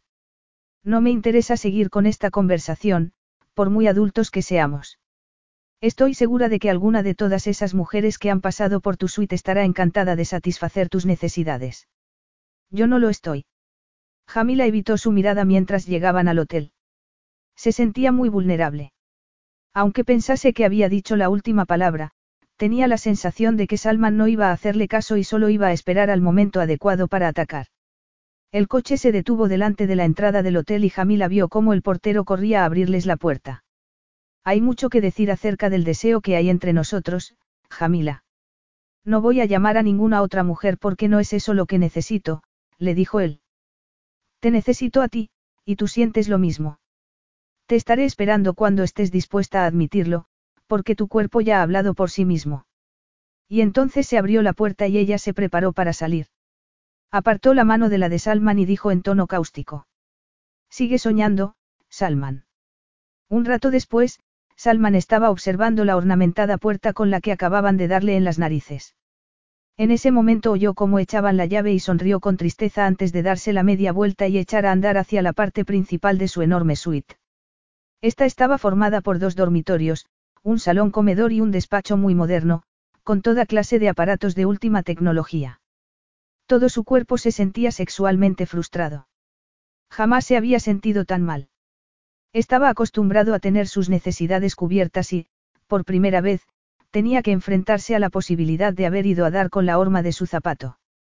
Con aquello en mente e intentando acallar a su conciencia, porque una vez más estaba ignorando la vulnerabilidad de Jamila, notó cómo se iba calmando y entró en el despacho dispuesto a ponerse a trabajar. A la mañana siguiente Jamila estaba cansada y ojerosa después de haber pasado una mala noche. Había pasado horas dando vueltas en la lujosa cama y al final había recurrido a otra ducha de agua fría. Cerrar su puerta con llave la noche anterior no le había servido de nada, ya que Salman había conseguido penetrar igualmente en su mente. Entró en el opulento salón sintiéndose agotada. Se había vestido con una falda gris y una chaqueta a juego, camisa blanca abrochada hasta arriba y zapatos de tacón negros. Y se había recogido el pelo en una coleta. Pero no se había preparado para ver a Salman delante de la ventana principal, vestido de pies a cabeza con el traje tradicional de su país, en tonos crema y oro, e incluso con turbante. Estaba devastador e intimidante. Él se giró y arqueó una ceja al ver su expresión de sorpresa. ¿Qué? Soy capaz de hacer el papel si quiero hacerlo, Jamila. Ella hizo un esfuerzo por guardar la compostura. No podía creer que ver así vestido a Salman por primera vez en muchos años la estuviese afectando tanto, pero así era. La estaba transportando directamente a una época en la que habían sido los dos mucho más jóvenes y tanto Nadim como Salman habían envejecido antes de tiempo en el funeral de sus padres. Una profunda melancolía la asaltó y ella intentó contener la emoción, aterrada con la idea de que Salman la viera. Así que levantó la barbilla y le dijo. Es increíble, lo majestuoso que puede hacerte un traje. Teniendo en cuenta que yo no soy nada majestuoso. Inquirió él, llevándose una mano al pecho y sonriendo burlonamente. Me hieres con tu condena, Jamila. Veo que jamás voy a poder redimirme ante tus ojos, ¿verdad? Yo no estoy aquí para salvarte, Salman. Las palabras de Jamila le calaron muy hondo y llegaron a una parte vulnerable de él. Así que tuvo que hacer un esfuerzo para mantener la expresión fría mientras se acercaba a ella. Y yo no busco que nadie me salve ni me absuelva. Busco algo mucho más, mundano e inmediato. Jamila retrocedió un paso y replicó. Voy a desayunar abajo. Nos veremos en la primera de las reuniones. Se giró y echó a andar apresuradamente, pero oyó que él le decía. Corre todo lo que quieras. Así la capitulación final será mucho más dulce. Ella dio un portazo al salir, causando un ruido hueco y vacío.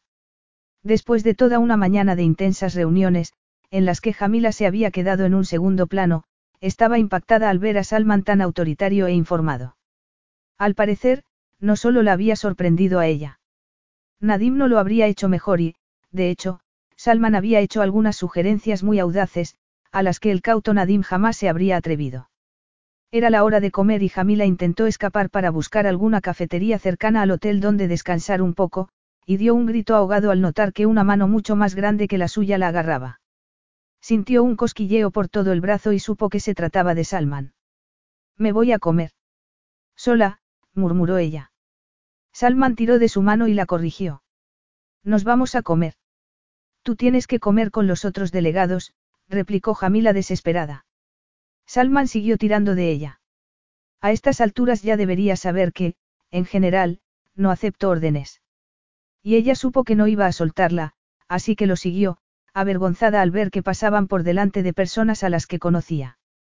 Una de ellas era el asesor del sultán de Alomar, al que había dejado plantado en aquella fiesta un año antes. Se dio cuenta de que iban hacia los jardines traseros del hotel. Un empleado le hizo una reverencia a Salman y le abrió la puerta, y salieron a la calle. Hacía un día soleado de noviembre y la temperatura todavía era buena. Salman la condujo por un camino que atravesaba unas extensiones de césped inmaculadamente cortado hasta que vio un bonito cenador, con una mesa para dos y cubiertos de plata. Su estómago rugió y ella se ruborizó. Dentro del cenador, un camarero se inclinó para saludarlos y los ayudó a sentarse. Divertida, Jamila dejó que le pusiese la servilleta de un blanco impoluto y escuchó mientras les explicaba las especialidades de la casa. Jamila escogió todavía en estado de shock y oyó que Salman decía. Yo tomaré lo mismo. Antes de marcharse, el camarero le sirvió champán a ella y agua con gas a Salman. Cerca cantaba un pájaro. El débil ruido del tráfico entraba a través del denso follaje de los matorrales que creaban enormes muros. El cenador estaba cubierto por fragantes flores, estaba aislado y era idílico. Jamila recobró por fin la cordura, dejó su servilleta en la mesa y se levantó. No sé qué estás tramando, Salman, pero como te dije ayer, deberías tirar de tu agenda de contactos para esto. Conmigo estás perdiendo el tiempo. Salman puso cara de aburrimiento, pero sintió pánico al ver que se levantaba. Había sabido que tendría que hacer aquello bien si no quería que Jamila se marchase. Es solo una comida. Pensé que sería agradable estar fuera, no tenía ni idea de que montarían este espectáculo. Jamila dudó. Era cierto que había fuera una zona para cenar, Tal vez Salman hubiese esperado que lo sentasen allí. Tal vez ella fuese demasiado ingenua. Era la primera vez que lo veía hacer algo tan extravagante delante de ella. Lo miró con recelo. ¿De verdad pensabas que íbamos a comer en otra parte? Él asintió y puso gesto inocente. A regañadientes, Jamila volvió a sentarse y tomó su servilleta. Era solo una comida. Aunque en el lugar más bonito en el que había comido nunca. Tal vez hubiese exagerado con su reacción. Y si exageraba, Salman la tendría en la palma de la mano. Fingió indiferencia. De acuerdo. De todos modos, no tenemos mucho tiempo para comer, comentó, mirándose el reloj. Tenemos que volver en 45 minutos. El camarero volvió en ese momento con los entrantes. Ella esperó antes de empezar a comer, de repente le había entrado la timidez. Bueno, no vas a comer. Le preguntó entonces Salman. Debes de estar muerta de hambre. Y ella cedió. Casi no había desayunado esa mañana y los nervios le habían cortado el apetito en los últimos días. Así que, a pesar de estar con Salman, limpió el plato de espárragos que le habían puesto. Salman estaba con la espalda apoyada en la silla, observándola, y ella notó calor en las mejillas e intentó disimular limpiándose los labios con la servilleta. El champán se le estaba subiendo y estaba empezando a sentirse demasiado susceptible a aquel, idilio. Y a la devastadora presencia de Salman. Así que ahora llevas los establos para Nadim. No está mal, para haber sido la chica que solía limpiar los caballos. Jamila sonrió. Sigo limpiándolos, Salman. En los establos no nos andamos con ceremonias. Él inclinó la cabeza y añadió pensativo. Seguro que eres una buena jefa, dura, pero justa. Y está claro que Nadim valora tu opinión, ya que te permite negociar en su nombre. Jamila se sintió bien. Desde que había terminado sus estudios de veterinaria en París, siempre había soñado con dirigir los mundialmente famosos establos de Mercazad, y era toda una proeza estar haciéndolo a una edad tan joven. Se encogió de hombros y evitó la intensa mirada de Salman. Ya sabes que siempre me han encantado los animales. He soñado con llevar los establos desde que era pequeña. Lo sé, admitió él. Por eso fue lo mejor, que volvieses a casa y siguieses tu camino. Ella lo miró, pero no vio ninguna emoción en su rostro. Y entonces el camarero llegó con los platos principales e interrumpió la conversación. Ella le había hablado muchas veces de sus sueños cuando habían sido más jóvenes, y él siempre la había escuchado en silencio. En esos momentos, Jamila recordó que Salman nunca había compartido con ella nada personal, ni siquiera en París. Y todavía le dolía pensar que él solo la había visto como un estorbo. Pero, en esos momentos, le estaba diciendo que le había preocupado que sacrificase sus sueños por tener una aventura con él en París. Y, visto así, tal vez el hecho de que la hubiese rechazado no hubiese sido un acto de tanta crueldad. Mientras pensaba en aquello, Jamila comió en silencio, pero al final la curiosidad la venció y le preguntó a Salman por su trabajo. Él se limpió los labios con la servilleta antes de contarle que se había licenciado en el arriesgado mundo de la gestión alternativa de fondos. Hizo una mueca. Ahora formo parte de ese grupo tan vilipendiado de banqueros, el azote de la reciente crisis bancaria y, no obstante, por vilipendiados que estemos, los negocios jamás nos habían ido tan bien, dijo sonriendo, pero sin calidez. Tienes tu propia empresa. Él asintió y dio un sorbo a su agua. Sí, se llama Alsa Holdings. Y no te importa que piensen mal de ti. Él se encogió de hombros, tenía los ojos brillantes.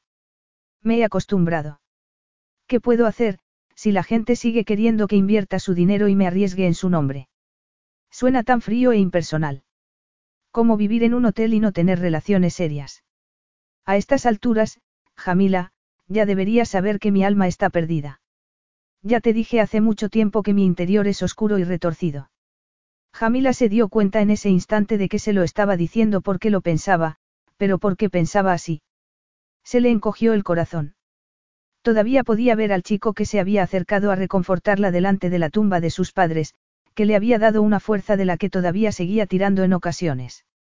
Qué ironía, siendo él el motivo por el que necesitaba tener fuerza. Pero durante las tres semanas que habían estado juntos en París había sido amable e infinitamente generoso. Había sido tal y como ella había recordado, indulgente y cariñoso, y también tolerante. No obstante, jamás olvidaría su crueldad.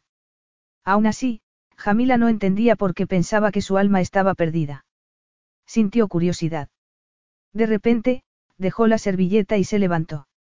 Necesito ir a por unos papeles a mi habitación para la reunión que tengo esta tarde. Y él se levantó y la siguió hacia el hotel. A Jamila le sorprendió que no insistiese en que tomasen postre y café. Anduvo con inseguridad y él la agarró del brazo para guiarla por los jardines. Al acercarse a las puertas, donde había personal del hotel esperándolos, Jamila se quejó por haber sido tan ingenua. Se detuvo y se giró a mirarlo. Sabías muy bien dónde íbamos a comer, ¿verdad? Él hizo que se derritiese por dentro con su mirada. Solo he manipulado un poco la verdad para conseguir que te quedases. No quiero que me seduzcas, Salman. No voy a permitirlo.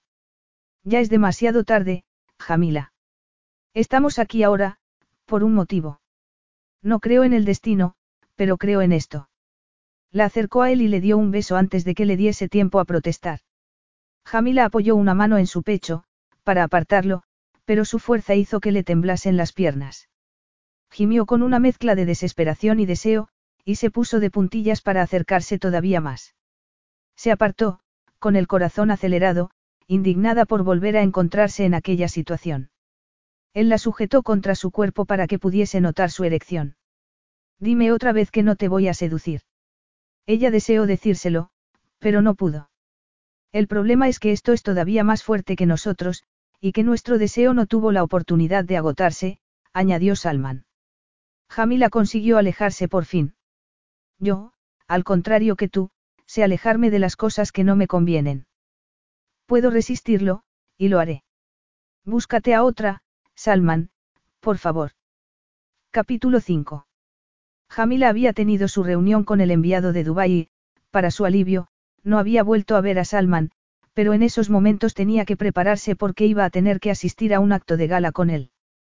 Cuando lo oyó en el salón, respiró hondo.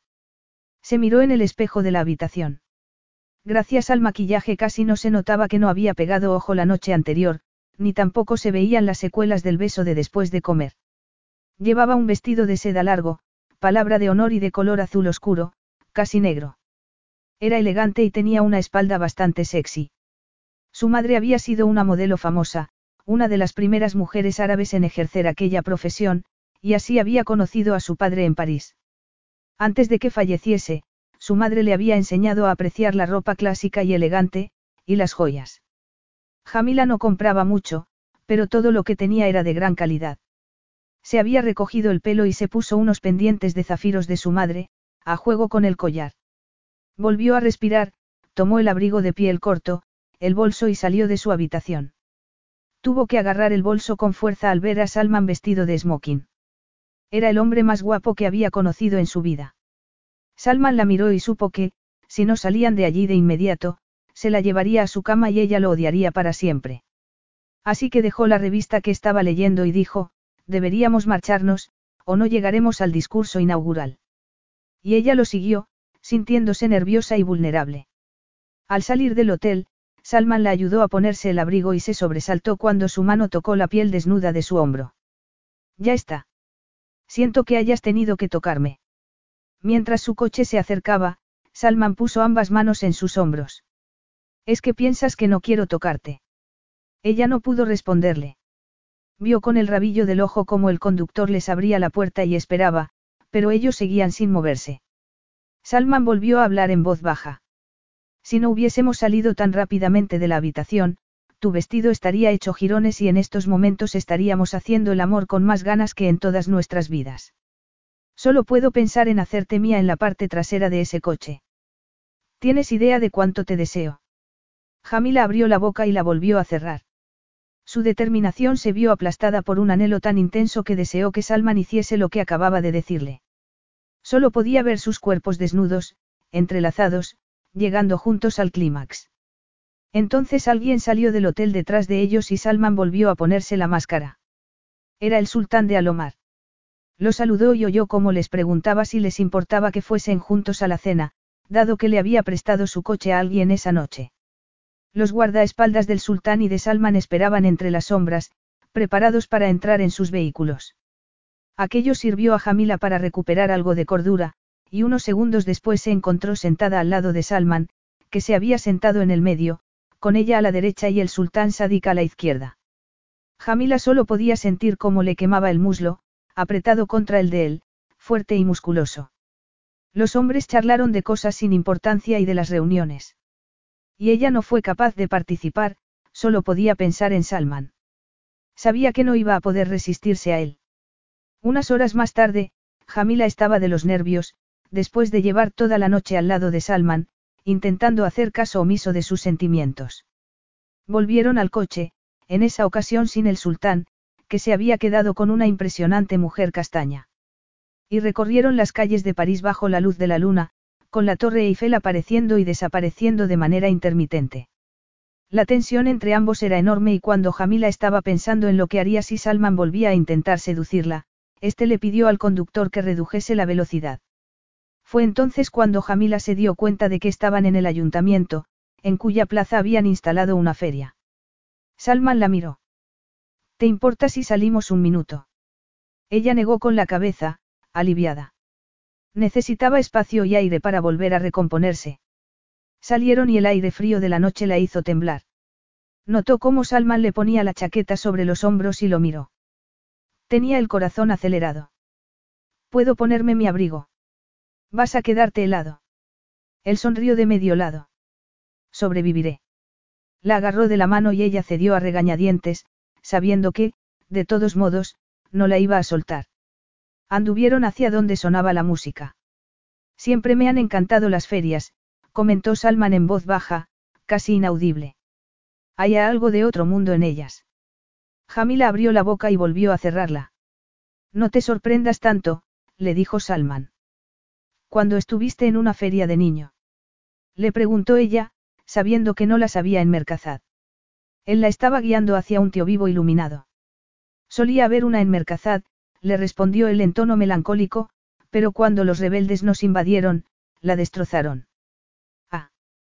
¿Y por qué no se construyó otra? Salman se encogió de hombros. Creo que la gente estaba demasiado ocupada reconstruyendo sus vidas y sus casas. Tal vez alguien debiera construir una ahora, Salman la miró con expresión enigmática. Tal vez alguien lo haga algún día. La intensidad de su mirada hizo que Jamila apartase la suya y dijese con la respiración entrecortada. ¿No te asustan estos caballos? No, le respondió él en tono tenso. No me asustan estos caballos.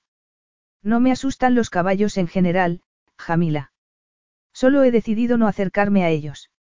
Se lo dejo a personas como tú y como Nadim. Jamila vio algo parecido a miedo en su mirada, pero no quiso hacerle más preguntas a pesar de sentir mucha curiosidad. Quitó su mano de la de él y se acercó al antiguo tío vivo sujetándose el vestido con una mano. Pagó al hombre que manejaba los mandos y, cuando el tío vivo se hubo parado, se subió a uno de los caballos y le sacó la lengua a Salman. Y justo cuando el tío vivo iba a ponerse en marcha de nuevo, él le tiró algo de dinero al hombre y se subió a su lado, pegando el pecho a su muslo. Eh, le dijo ella, otra vez sin aliento. Eso es trampa. Tienes que sentarte en un caballo. Él la agarró por la cintura y Jamila se aferró a sus hombros para no caerse cuando el caballo empezó a subir y a bajar. Estaban en movimiento y eso causaba una deliciosa fricción entre el pecho de Salman y su pierna. Él hizo que bajase la cabeza y la besó, y ella no pudo resistirse. Jamila dejó de oír la música y todo se desvaneció en el calor del beso y los brazos de Salman a su alrededor. Ninguno de los dos oyó cómo le silbaban un grupo de adolescentes al pasar. No se separaron para tomar aire hasta que el hombre les preguntó bruscamente si iban a pagarle otro viaje. Con las mejillas ardiendo de la vergüenza, Jamila se bajó del caballo, le temblaban las piernas y agradeció que Salman le diese la mano. Tenía el corazón acelerado y le picaba la piel. Y estaba segura de que Salman pretendía llevarla de vuelta al hotel y hacerle el amor. Y se preguntó si no tendría razón. Tal vez debían disfrutar de aquella locura en París y purgarse de aquel deseo y aquella obsesión. Tal vez así lograse sacarse a Salman de su cabeza para siempre. En ese momento, algo distrajo a Salman. Jamila oyó los disparos de un puesto de tiro cercano y vio a un niño de unos ocho años llorando porque no había conseguido premio. Su madre intentaba consolarle diciéndole que no tenía más dinero, y rogándole al dueño del puesto que le diese algo al niño. Salman se acercó al puesto y, una vez allí, le soltó la mano y se agachó para hablarle al niño en perfecto francés. Le preguntó qué regalo quería, le dio el dinero al dueño del puesto y ayudó al niño a disparar enseñándole a dónde debía apuntar.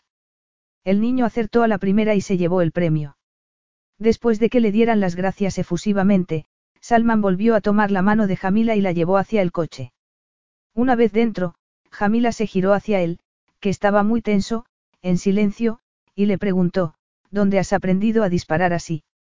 Salman no se giró a mirarla, solo respondió en voz muy baja. No tenía que haber hecho eso. Tenía que haber dejado que el niño se quedase decepcionado y que no quisiese volver a disparar. ¿Por qué, Salman? De repente, él se había encerrado en sí mismo. La miró, pero su mirada era opaca, impenetrable. Da igual. Pero ella supo que no daba igual. No ha sido el niño quien ha disparado, sino tú, aunque le hayas hecho pensar que lo hacía él. No es para tanto. Es solo un juego. Salman sonrió, pero estaba muy serio. Nunca es solo un juego. ¿Cómo lo sabes? Y no me has contestado, ¿dónde aprendiste a disparar? Ha sido solo suerte, pura casualidad, le dijo él. Y luego se giró a mirar por su ventanilla, haciendo que Jamila se sintiese rechazada. Hicieron el resto del viaje al hotel en silencio y cuando llegaron a la suite ella se sentía tan intimidada que no se atrevió a hablar. Salman la miró y, por un segundo, Jamila vio tanto dolor en el que se acercó con la mano estirada. ¿Qué te pasa, Salman? Nada, replicó él en tono frío. Vete a la cama. Se dio la media vuelta y entró en su habitación. Confundida, Jamila se quedó mirándolo y luego lo siguió y abrió la puerta de su habitación sin llamar. Lo vio de pie delante de la ventana, a oscuras, con las manos en los bolsillos. No se giró hacia ella, solo le dijo. Creo que te he dicho que te vayas a la cama. No eres mi padre, Salman. Me iré a la cama cuando me dé la gana. Se acercó a él y lo miró. Como no se giró, lo agarró del brazo para hacerlo girar. Él la miró con gesto inexpresivo. ¿Qué te pasa, Salman? De repente, me besas, y un segundo después me tratas como si tuviese la lepra. Salman sonrió y ella deseó darle una bofetada. Me estás diciendo que estás preparada para acostarte conmigo. Se miró el reloj y silbó. No está mal. Solo has tardado 24 horas. Estaba convencido de que me costaría al menos dos días. Ha sido mi preocupación por el niño lo que ha ablandado tu corazón, o mi habilidad con la pistola. Jamila levantó la mano y le dio la bofetada. Tan fuerte, que le hizo girar la cara. A ella le picó la mano. Te lo mereces, le dijo con voz temblorosa, no por lo que has dicho, sino por lo que me hiciste hace seis años. Luego se dio la media vuelta y anduvo hacia la puerta. No te confundas, Jamila, le dijo él entonces en tono amargo. Te deseo. Pero si nos acostamos juntos, no podré ofrecerte más de lo que te ofrecí la última vez. Al menos, no podrás decirme que no te lo he advertido. Jamila se volvió. Vete bien lejos, Salman. Y se giró de nuevo para seguir andando. Ya he estado allí mucho tiempo. Algo hizo que Jamila se detuviese de repente y lo mirase otra vez. ¿Qué quieres decir con eso? Capítulo 6. Salman oyó las palabras de Jamila y todo su cuerpo se contrajo. La vociferó. ¿Por qué no se marchaba? Una voz en su interior se burló de él. ¿Acaso quería echarla como había hecho seis años antes? Entonces se sintió muy cansado. Llevaba tanto tiempo rígido, controlándose, estando enfadado. Y aquella mujer estaba destrozándolo todo sin tan siquiera saber lo que estaba haciendo. Se giró a mirarla muy serio, con el rostro todavía dolorido por la bofetada.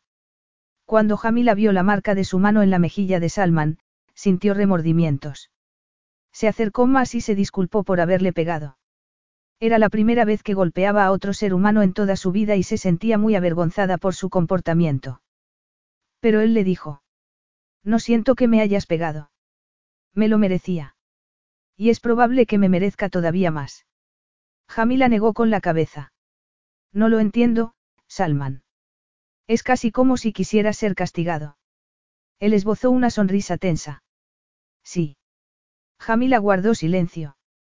Sospechaba que Salman no se refería a su comportamiento con ella seis años antes, o sí, pero aquello era solo una pequeña parte de algo mucho más importante. ¿Qué ha ocurrido realmente con ese niño esta noche? ¿Por qué te ha afectado tanto? Salman la miró fijamente, fulminándola con la mirada por haber hecho aquella pregunta, pero Jamila no se achantó. Entonces, él le contestó. No creo que de verdad quiera saberlo. Y a ella le enfadó que quisiera apartarla así de su lado. No me trates con condescendencia, Salman. Estoy segura de que no hay nada que puedas contarme que me sorprenda de ti. Él volvió a sonreír. De todos modos, No me apetece hablar de ello ahora. ¿Y cuándo va a apetecerte? inquirió ella sin pensarlo. Nunca. Jamás te haría algo así, le respondió él. Ya me lo has hecho, Salman. Jamila sabía que estaban hablando de dos cosas distintas, pero que estaban inexorablemente relacionadas, los secretos más oscuros de Salman y el modo en que la había tratado, su falta de confianza en ella. Jamila se giró para marcharse, pero, para su sorpresa, él la agarró de la muñeca y le preguntó. ¿Estás segura de que quieres saberlo, Jamila? Ella lo miró y vio que le brillaban los ojos y que tenía la mandíbula muy tensa. Sí, quiero saberlo, Salman, le contestó. Él la miró a los enormes ojos azules y tuvo la sensación de ahogarse en ellos al mismo tiempo que se aferraba a una balsa salvavidas. No podía creer que hubiese evitado que se marchase. De verdad iba a contarle lo que nadie más sabía. Y, al mismo tiempo, sentía la necesidad imperiosa de desahogarse allí, con ella. Jamás lo habría hecho con otra persona. En esos momentos se dio cuenta, era evidente. Aquel niño lo había perturbado más de lo esperado. Se había dejado llevar por su instinto a la hora de reconfortarlo y había hecho lo necesario para conseguir que se sintiese mejor. Solo había sido después cuando se había dado cuenta de lo que le había afectado aquel disparo. Su pasado había vuelto con fuerza para darle una bofetada mucho más fuerte de la que le había dado Jamila.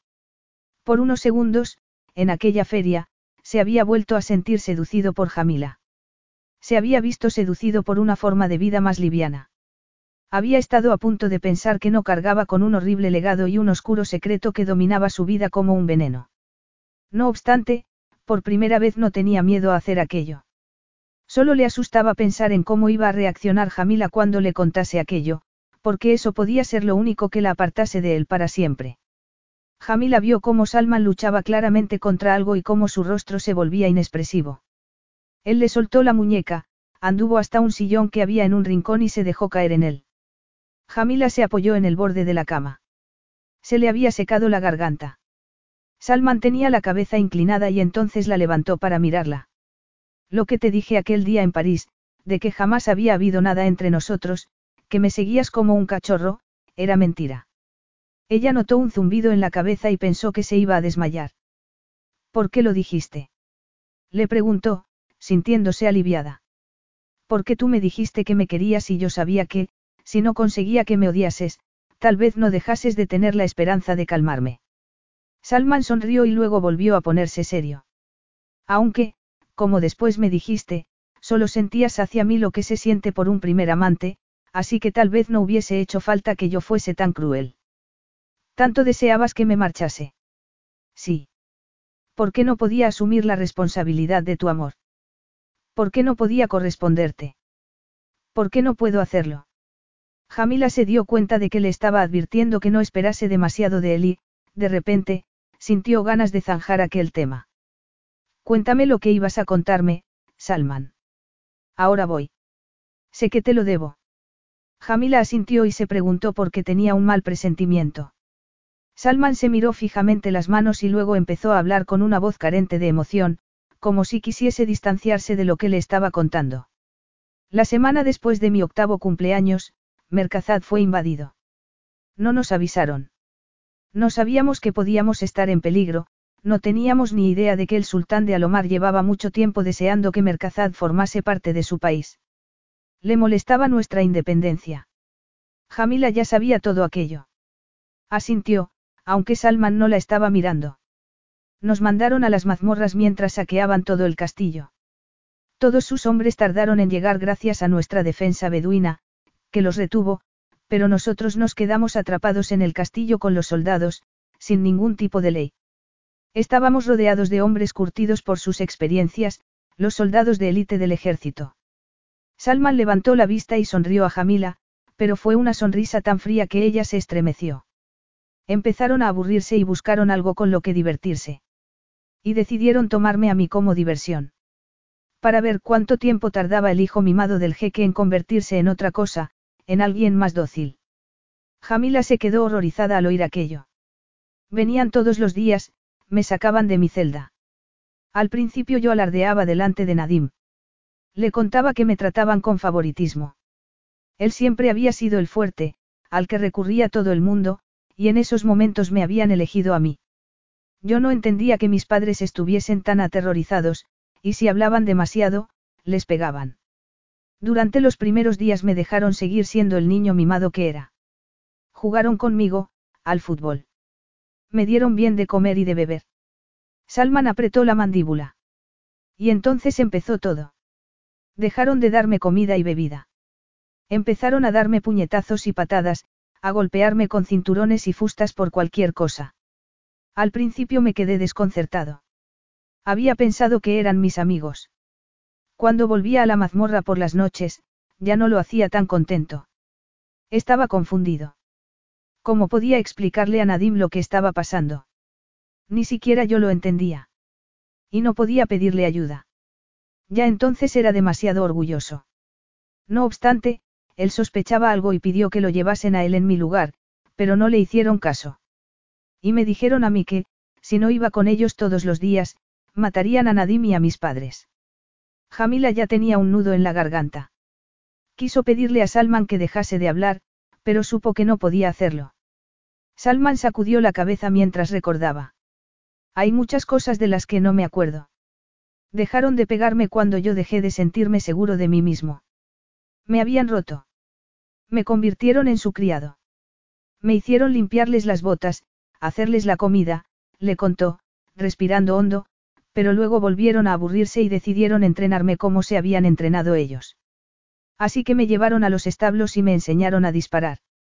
Salman, dijo Jamila horrorizada, sacudiendo la cabeza. Y luego se terminó todo y nos liberaron. Lo que más disgustó a mi padre era que habían matado a todos los caballos. Salvo que no habían sido ellos, sino yo. Me habían obligado a utilizarlos como blanco. Tenía que matarlos de un solo tiro, si no, los dejaban agonizar. Jamila cerró los ojos. Por eso sabía disparar. Y por eso no se acercaba nunca a los establos. Abrió los ojos y se sintió aturdida. Abdul te defendió un día en los establos, yo no entendí por qué. Salman apretó la mandíbula. El primer día, Abdul intentó detenerlos y los soldados me dieron a elegir, o mataba a los caballos, o lo mataba a él. Lo peor de todo fue que me convirtieron en uno de ellos. Tuve que empezar a pensar como ellos para sobrevivir. Me convertí en una persona salvaje, capaz de matar a otro ser humano para defenderme. Jamila sintió náuseas. ¿Y cómo puedes ir a Alomar después de todo eso? Salman sacudió la cabeza. El sultán Sadik no es su padre. Firmó la paz con Nadim hace años. Y él se ocupó personalmente de que detuvieran y encarcelaran a los rebeldes que había en el ejército de su padre. Sin pensarlo, Jamila se quitó los zapatos de una patada y fue descalza hasta donde estaba sentado Salman. Se arrodilló a sus pies, tomó su mano y lo miró. Tenía un dolor insoportable en el pecho. No tenía ni idea de que hubieses pasado por algo así. ¿Por qué no lo sabe nadie? Porque, durante mucho tiempo, me culpé a mí mismo de ello. Creí que había sido responsable, por haber llamado su atención. ¿Cómo podía contarle a mi padre lo que había hecho? Jamás me habría perdonado, o eso pensaba por entonces. Durante años, soñé con que una manada de caballos salvajes me perseguía hasta matarme. Jamila sacudió la cabeza y le apretó la mano. No fue culpa tuya. Salman esbozó una sonrisa. Una cosa es saberlo y otra distinta creerlo de verdad. De repente, Salman se levantó, obligando a Jamila a incorporarse también. Apartó la mano de la de ella y echó la cabeza hacia atrás. Así que ahora ya lo sabes. Espero que haya merecido la pena esperar para oír una historia así de escabrosa. Jamila sacudió la cabeza. Salman, no. No, ¿qué? Ya te dije que mi interior era oscuro y retorcido, y ahora ya conoces el motivo. El resto no ha cambiado, Jamila. Sigo deseándote, le dijo él, apretando los labios, pero no me sorprendería que tu deseo por mí hubiese disminuido. Tal vez debiera aceptar tu consejo e ir a saciar mi deseo a otra parte. Ella sintió ganas de llorar al verlo sufrir de aquella manera. Lo que me has dicho no me da asco, fuiste una víctima, y no deberías haber pasado por todo eso solo. Jamila se dio cuenta de que Salman estaba enfadado por haber desnudado su alma delante de ella. Sabía que debía de haberle costado mucho trabajo y decidió alejarse de él en ese momento para que no se diese cuenta de lo mucho que deseaba reconfortarlo. Echó a andar y se detuvo al llegar a la puerta, pero no se giró a mirarlo. Solo le dijo. Me alegro de que me lo hayas contado, Salman. Y se marchó. Él se quedó allí mucho tiempo, sorprendido por lo fácil que le había resultado contar su secreto, y por cómo lo había aceptado todo Jamila.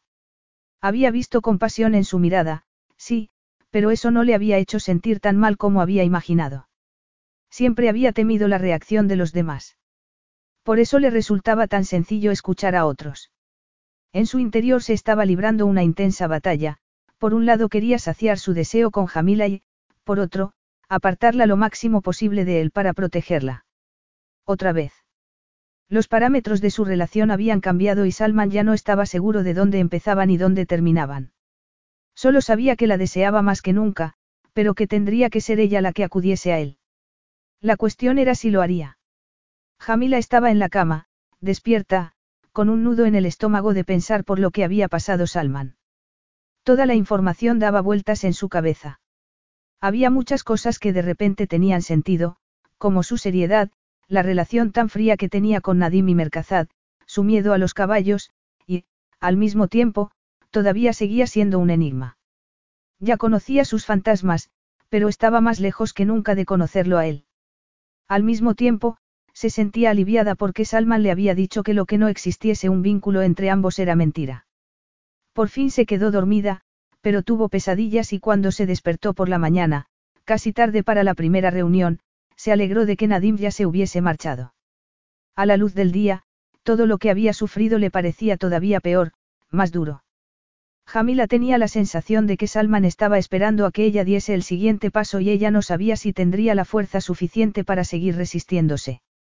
Se temía que aquella confesión hubiese acabado por completo con sus defensas y que ya no tuviese nada detrás de lo que esconderse.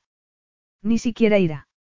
Esa noche, después de otra cena de trabajo, que en esa ocasión había tenido lugar en su mismo hotel, Jamila aceptó la invitación del asesor del sultán Alomar de ir a tomar una copa al bar. Siempre se había sentido culpable por haberlo dejado plantado en la fiesta del sultán el año anterior.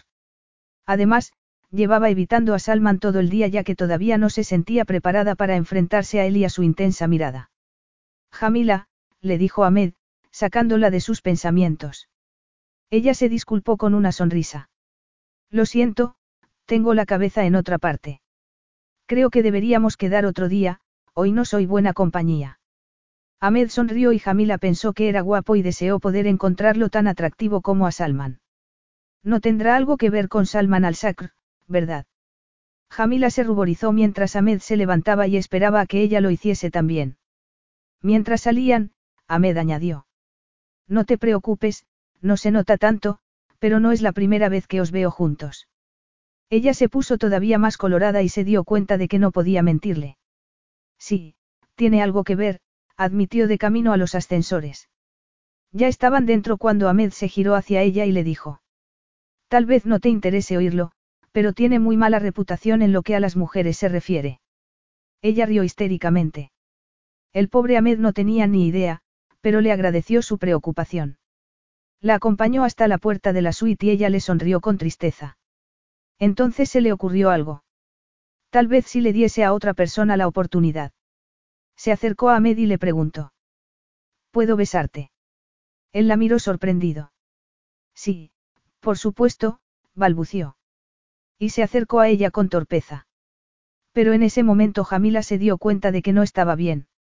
Ya era demasiado tarde, Ahmed la tenía agarrada por la cintura y le estaba plantando los labios en la boca. De repente, se oyó una puerta y alguien separó a Jamila de los brazos de Ahmed. Ella dejó de sentirse aliviada al darse cuenta de que se trataba de Salman. El pobre Ahmed estaba aterrado. Retrocedió y dio las buenas noches entre dientes antes de desaparecer. Salman hizo girar a Jamila en sus brazos y ella abrió y cerró la boca, pero no pudo articular palabra. La diferencia entre Salman y Ahmed era cómica. Salman la hizo entrar en la habitación con él y ella apoyó la espalda en la puerta cuando él la cerró de un golpe. ¿Qué te pasa? inquirió Salman. ¿Cómo le preguntas si puedes besarlo? No es de buena educación espiar.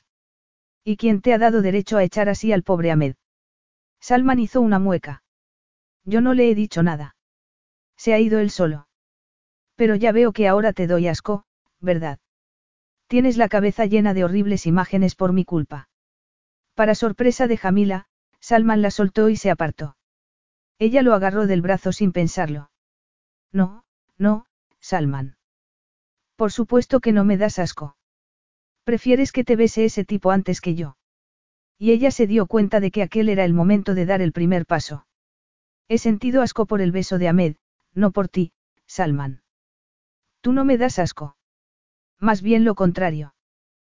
¿Por qué no te callas y me besas? Y con aquellas palabras lo sorprendió a él tanto como a sí misma. Se dio cuenta de que estaba muy tenso. La miró y ella levantó las manos a su cuello, sintiendo por primera vez que empezaba a controlar la situación. Se puso de puntillas y apretó sus labios contra los de Salman. Y entonces, al ver que él no se movía, se apartó y le dijo. ¿Qué pasa, Salman? ¿No te gusta que una mujer tome la iniciativa? Él la agarró de nuevo por la cintura. Claro que sí, pero quiero saber si estás segura de saber lo que estás haciendo. Estoy muy segura. Puedo cuidarme sola. Hace mucho tiempo que lo hago, le respondió ella, apretándose contra su erección. Capítulo 7. Salman sonrió, haciendo que Jamila se estremeciese de deseo. Me parece que todavía me gustas más cuando te pones dominante y mandona. Antes de que a ella le diese tiempo a contestar, Salman la estaba haciendo retroceder de nuevo contra la pared. Bajó la cabeza y Jamila sintió un delicioso calor. Lo agarró con fuerza, enterrando los dedos en su pelo. Sus lenguas se entrelazaron con ansia, como si no se cansasen la una de la otra. Jamila pensó que había aguantado demasiado tiempo aquel deseo, y después dejó de pensar al notar las manos de Salman en su espalda, bajándole la cremallera del vestido. Dejó de besarla y siguió la línea de su mandíbula hasta el hombro, para allí bajarle el tirante del vestido. A ella le costó respirar, bajó las manos y se apretó contra la puerta, le temblaban las piernas.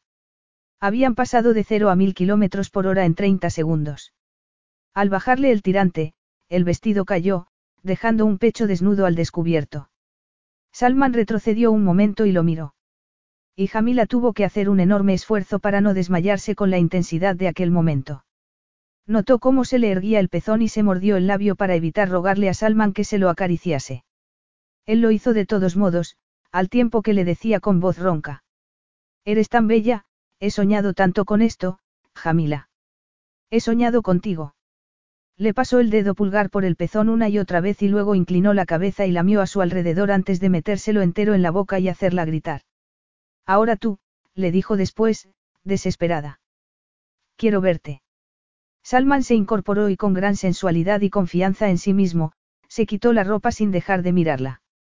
Unos segundos después estaba completamente desnudo delante de ella, haciendo que se le dilatasen las pupilas al dejar al descubierto la erección. A Jamila se le había olvidado lo grande que era. Salman volvió a acercarse y le levantó la barbilla con un dedo. Luego le bajó el otro tirante del vestido hasta que éste le cayó hasta la cintura. Solo hizo falta darle un pequeño tirón para que fuese a parar al suelo junto a la ropa de él. Jamila se había quedado solo con las braguitas de encaje negras y los tacones. Salman la recorrió con la mirada y ella notó calor por todo el cuerpo, en especial, entre las piernas. Salman le quitó la horquilla que le sujetaba el pelo, dejando que la melena cayese sobre sus hombros y luego le dijo con voz ronca. ¿Estás excitada, Jamila? Ella respondió con un elocuente gemido mientras Salman trazaba el valle de su escote con su dedo índice. Había estado excitada de pensar en él desde que había oído el helicóptero que lo había llevado a Mercazad. Y volvió a gemir al ver que Salman se ponía de rodillas delante de ella y le quitaba los zapatos. Quiero probarte. Le bajó las braguitas y se las quitó. Y luego separó las piernas con cuidado antes de agarrarle la derecha y colocársela encima del hombro, abriéndola para él. Jamila supo que no había marcha atrás y tuvo que llevarse el puño a la boca al notar su respiración caliente sobre la piel. Él la acarició con la lengua, prestando especial atención en su punto más sensible. Y Jamila tuvo el clímax más intenso de toda su vida. Cuando perdió la fuerza de las piernas, Salman la sujetó. Luego se incorporó y la tomó en brazos para llevarla hasta la cama. Una vez allí, Jamila no pudo aguantar más. Salman, te deseo. Él se inclinó sobre su cuerpo y le contestó. ¿Y yo a ti? Te deseo tanto que casi me duele. Jamila lo abrazó por el cuello y abrió las piernas antes de decirle. Dime dónde te duele y te daré un beso para curarte. Salman se llevó un dedo a los labios. Aquí. Ella le dio un beso en la boca, sacó la lengua y la acarició con ella, le mordisqueó con suavidad el labio inferior. Luego se apartó y vio que a Salman le brillaban los ojos. Este señaló su pecho. Y aquí, también. Jamila pasó las manos por sus costados, notando cómo se estremecía, y le acarició un pezón con la lengua hasta que notó que se endurecía. Él cambió de postura y su erección frotó la zona más íntima de Jamila. Ella movió las caderas hacia él instintivamente. Lo deseaba tanto que gimió desesperada cuando Salman se apartó para ponerse protección. Pero enseguida volvió y se tumbó encima de ella, la besó con pasión. La penetró de un solo empellón, haciéndola dar un grito ahogado.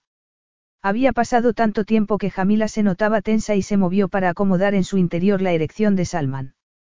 Pero la tensión se calmó en cuanto él empezó a moverse. Jamila se abrazó a su cintura para que entrase todavía más y disfrutó de la fricción de su pecho contra el de ella. Y siguieron así hasta llegar al clímax.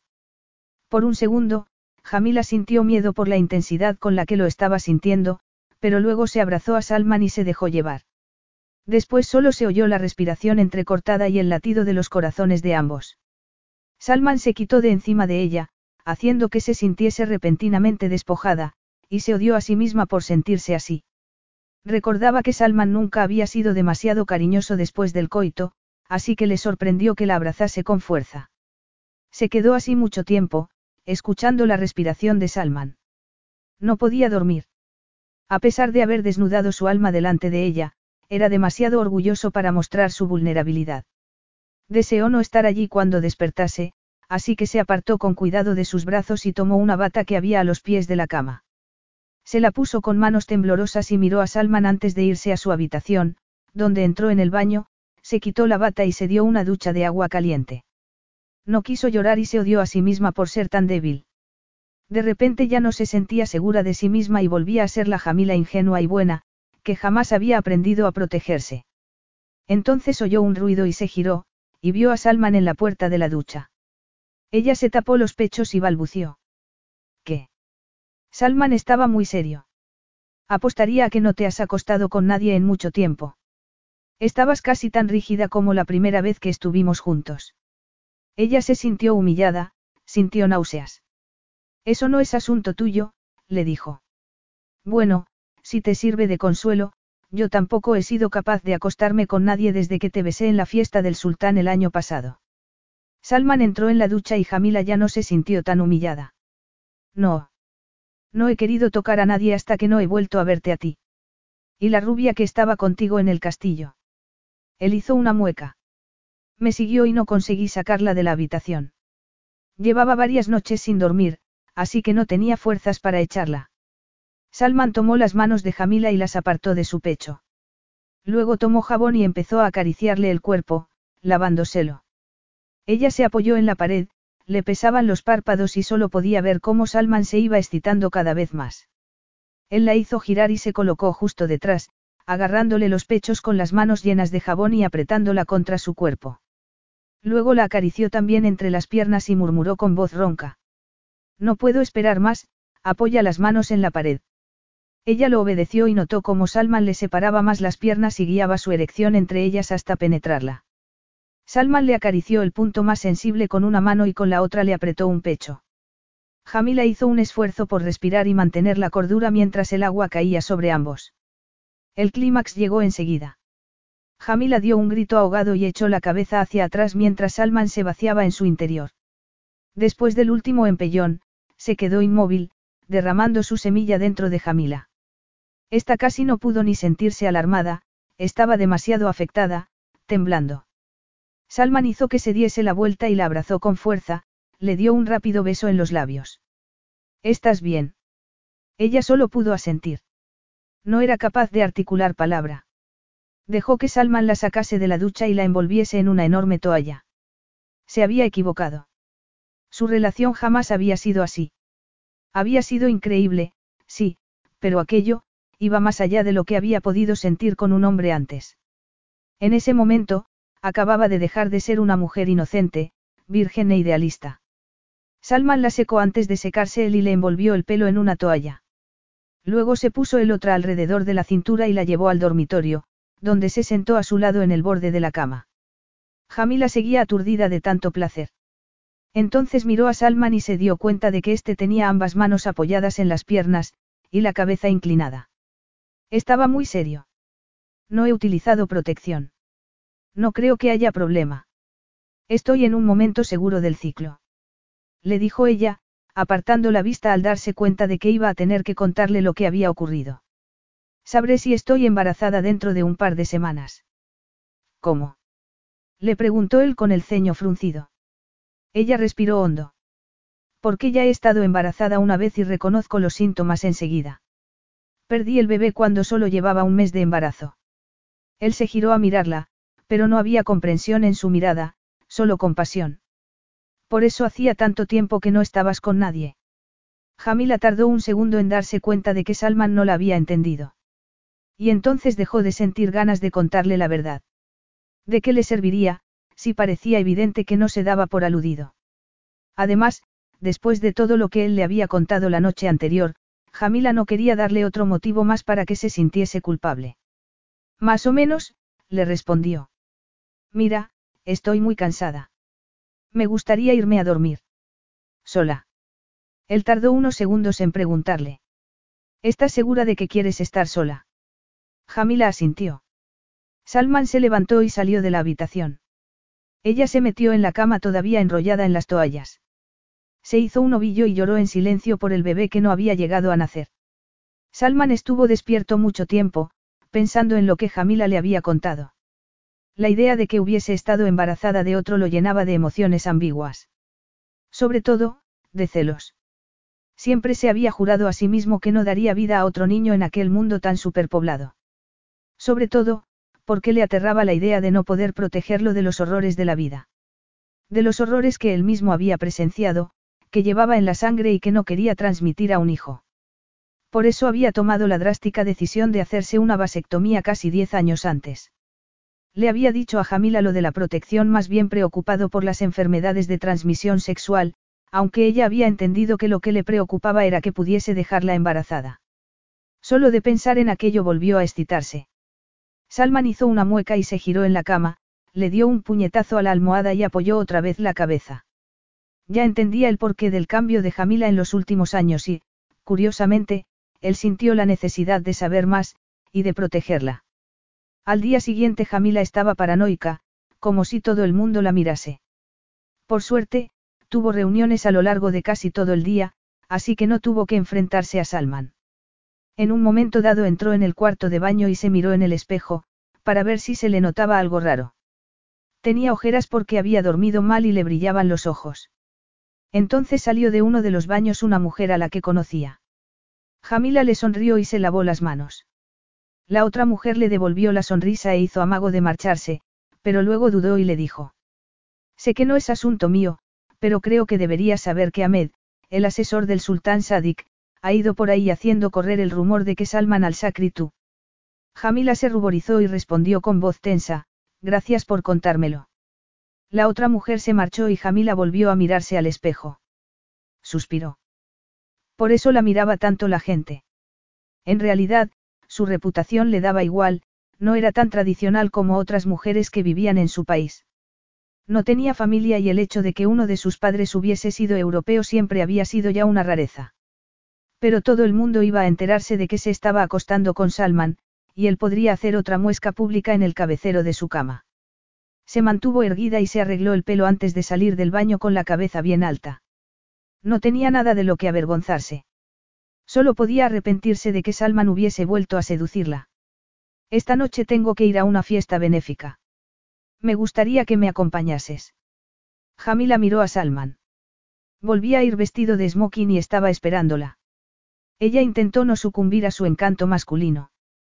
Estuvo a punto de decirle que no, quería decirle que no, pero dudó. Su postura parecía ser de poder y autoridad, pero Jamila vio en él cierta vulnerabilidad. ¿Qué fiesta es? La expresión de Salman era indescifrable. La de una organización benéfica que fundé hace unos años. Jamila no pudo evitar mostrarse sorprendida y él sonrió con cinismo al ver la cara que ponía. Veo que no me considerabas un filántropo, ¿verdad? Ella pensó que Salman la sorprendía constantemente y eso avivaba la curiosidad que sentía por él. La organización lleva el nombre de otra persona, pero, en esencia, es mi proyecto. A Jamila se le ocurrieron miles de preguntas, pero se contuvo. Estaré lista en 15 minutos. Salman inclinó la cabeza y la vio entrar en su dormitorio. Se había temido que le dijese que no quería acompañarlo y sintió náuseas al darse cuenta. Dejó escapar el aire que había contenido con el corazón acelerado. No sabía por qué se sentía obligado a pedirle a Jamila que fuese con él, pero no había podido evitarlo. Llevaba todo el día sintiéndose frustrado por no poder estar cerca de ella, y eso no le gustaba. No obstante, dado que le había desnudado su alma la otra noche, que más daba todo lo demás. La tierra se estaba moviendo debajo de sus pies y no podía pararla. Cada vez la deseaba más y estaba empezando a olvidarse de las demás mujeres con las que había estado en los últimos seis años. Anduvo con impaciencia de un lado a otro mientras esperaba y entonces la oyó. Se giró, preparándose para verla, pero no le sirvió de nada. Estaba preciosa con un vestido morado sin tirantes que resaltaba el maquillaje ahumado de sus ojos. Llevaba el pelo suelto sobre los hombros. Se acercó a ella sin poder refrenarse y la agarró de la mandíbula y de la mejilla. Notó cómo temblaba, cómo se le entrecortaba la respiración y vio cómo se le oscurecían los ojos. Eres mía, Jamila, le dijo sin pensarlo. Ella entrecerró los ojos, se volvió misteriosa. Se estaba cerrando a él y eso no le gustó. Y todo el mundo lo sabe, Salman, le respondió en tono cínico. Después de la escenita que montaste anoche, todo el mundo habla de nosotros. Salman notó calor en el vientre al pensar en que el otro hombre hubiese tocado a Jamila. Bien. Porque todavía no hemos terminado, tú y yo, le dijo en voz baja. E inclinó la cabeza para besarla. Ella se resistió al principio, pero luego apoyó el cuerpo contra el de él y abrió la boca con un delicioso suspiro. Salman se excitó todavía más. Él retrocedió y Jamila mantuvo los ojos cerrados unos segundos más. Tenía las mejillas sonrojadas. Salman se contuvo para no gemir, pero entonces la vio abrir los ojos y fulminarlo con ellos, y la notó temblar. Una noche más, Salman, le respondió con voz ronca. Eso es todo. Mañana volvemos a Mercazad y lo nuestro se habrá terminado. Jamila sabía que, después de la revelación que Salman le había hecho acerca de su niñez, no lograría mantenerse indiferente mientras hacían el amor durante tanto tiempo. Deseaba poder abrazarlo, reconfortarlo, sanar sus heridas, pero él le había dejado claro que eso era lo último que quería. Todo en el interior de Salman rechazó aquel ultimátum automáticamente a pesar de sentir el deseo de protegerse a sí mismo. Pero acaso no era lo que él le había dicho que iba a pasar. ¿Acaso cualquier mujer en su sano juicio no quería que aquello se terminase? Cualquier mujer en su sano juicio. Se encogió de hombros. Si es lo que quieres. Jamila apretó la mandíbula. Sí, es lo que quiero. Esto se termina aquí, en París, para siempre. Él sintió que la ira y algo mucho más ambiguo crecía en su interior. Alargó la mano y tomó la de ella. De acuerdo. Ahora, vamos. No podemos perder ni un segundo de nuestra última noche juntos. Nuestra última noche juntos. Minutos después, sentada en el coche, Jamila tuvo que contener las lágrimas al darse cuenta de que seguía desesperadamente enamorada de Salman y tenía que resignarse a su futuro. ¿Cómo podía haber pensado que ya no estaba enamorada de él? Y, lo que era todavía peor, ¿cómo había podido enamorarse todavía más? Todavía le retumbaban en la cabeza sus propias palabras de que lo suyo terminaba en París. Sabía que solo había sido un patético intento de que Salman pensase que era inmune a él. Jamila sabía muy bien que cuando volviesen a Mercazad, bastaría con que Salman la tocase para volver a su cama. La única manera de protegerse sería volviendo a los establos, donde estaría sana y salva. Patético. Se escondería entre los caballos para aprovecharse de su miedo porque sabía que no podía confiar en sí misma estando cerca de él. Y cuando lo pensaba, deseaba automáticamente ayudarlo a superar aquel miedo. Patético. En ese momento Salman le tomó la mano y la acercó a él. Su rostro esculpido estaba entre las sombras y Jamila no pudo resistirse. Cuando él inclinó la cabeza y la besó, ella se entregó a aquella locura. Al llegar al lujoso hotel instalado al pie de los campos elíseos, Jamila estaba aturdida. Por eso no se dio cuenta de que Salman estaba nervioso hasta que no estuvieron dentro. Le estaba agarrando la mano con mucha fuerza, aunque la expresión de su rostro era impasible. Una mujer castaña, atractiva y de mediana edad, vestida con un traje de chaqueta negro los estaba esperando. Salman se la presentó a Jamila, era la coordinadora de la organización. Hablaron en un francés rápido que Jamila entendió. La mujer explicó que todo el mundo acababa de terminar de cenar y ya podían empezar los discursos, después tendría lugar una subasta. Salman asintió y siguieron a la mujer por una puerta lateral para sentarse a una mesa que estaba en la parte frontal de un salón de bailes. Jamila se dio cuenta de que todo el mundo miraba a Salman, en especial, las mujeres. No supo de qué organización benéfica se trataba hasta que no empezaron los discursos, y le alegró mucho saberlo. Recientemente, había leído un artículo dedicado a ella tras haber ganado un prestigioso premio. La organización era conocida por su trabajo en la creación de escuelas y centros de ayuda psicológica para niños en países africanos con conflictos. Se les ofrecía acudir a aquellos lugares para estar a salvo y recibir ayuda para superar sus horribles experiencias, con vistas a rehabilitarlos con sus familias, o a cuidar de ellos hasta que pudiesen ser independientes. Había muy pocas organizaciones que ofreciesen una ayuda tan completa a largo plazo. Y era normal que Salman hubiese querido crearla, él no había tenido la suerte de recibir ayuda para curar sus heridas. Jamila observó aturdida como un joven africano de unos 18 años se subía al podio. Con desgarradora elocuencia, habló de su experiencia como niño soldado y cómo la organización le había salvado la vida. En esos momentos vivía en París y asistía a la Sorbona, donde estudiaba Derecho. Cuando terminó de hablar, tanto Jamila como muchas otras personas del público tenían lágrimas en los ojos. Todo el mundo se puso en pie para ovacionarlo. El joven bajó del podio y fue directo hacia Salman, que le dio un gran abrazo. Luego se lo presentó a Jamila, que solo fue capaz de saludarlo. Cuando el joven se alejó para recibir la felicitación de otras personas, Jamila se dio cuenta de que Salman estaba emocionado y había una luz en sus ojos que no había estado allí antes. Él la miró y Jamila abrió la boca, preguntas y emociones daban vueltas por su cabeza y por su vientre. Salman le puso un dedo en los labios y le dijo en tono enigmático mientras negaba con la cabeza. No quiero hablar de ello.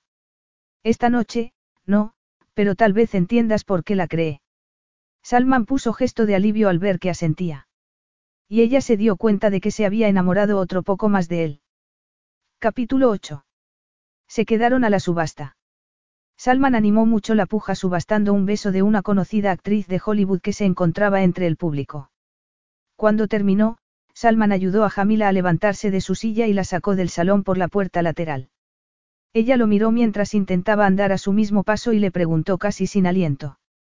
No te tienes que quedar, a hablar con los invitados o algo así. Él giró la cabeza para mirarla con los ojos brillantes. Contrato a gente que se ocupa de eso.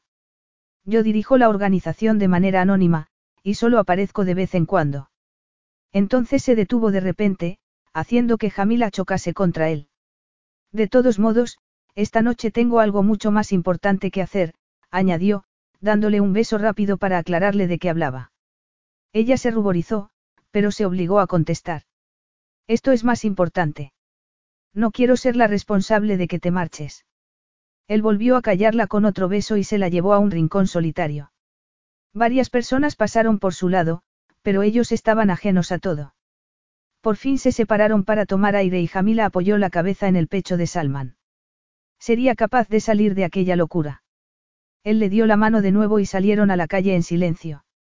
En el coche, Jamila se dio cuenta de que no iban hacia el hotel y se detuvieron delante de un barco-restaurante algo destartalado que estaba amarrado en el Sena, cerca del ale de la. Se le encogió el corazón al verlo. Aquella siempre había sido una de sus partes favoritas de París. Salman la ayudó a bajar y le dijo.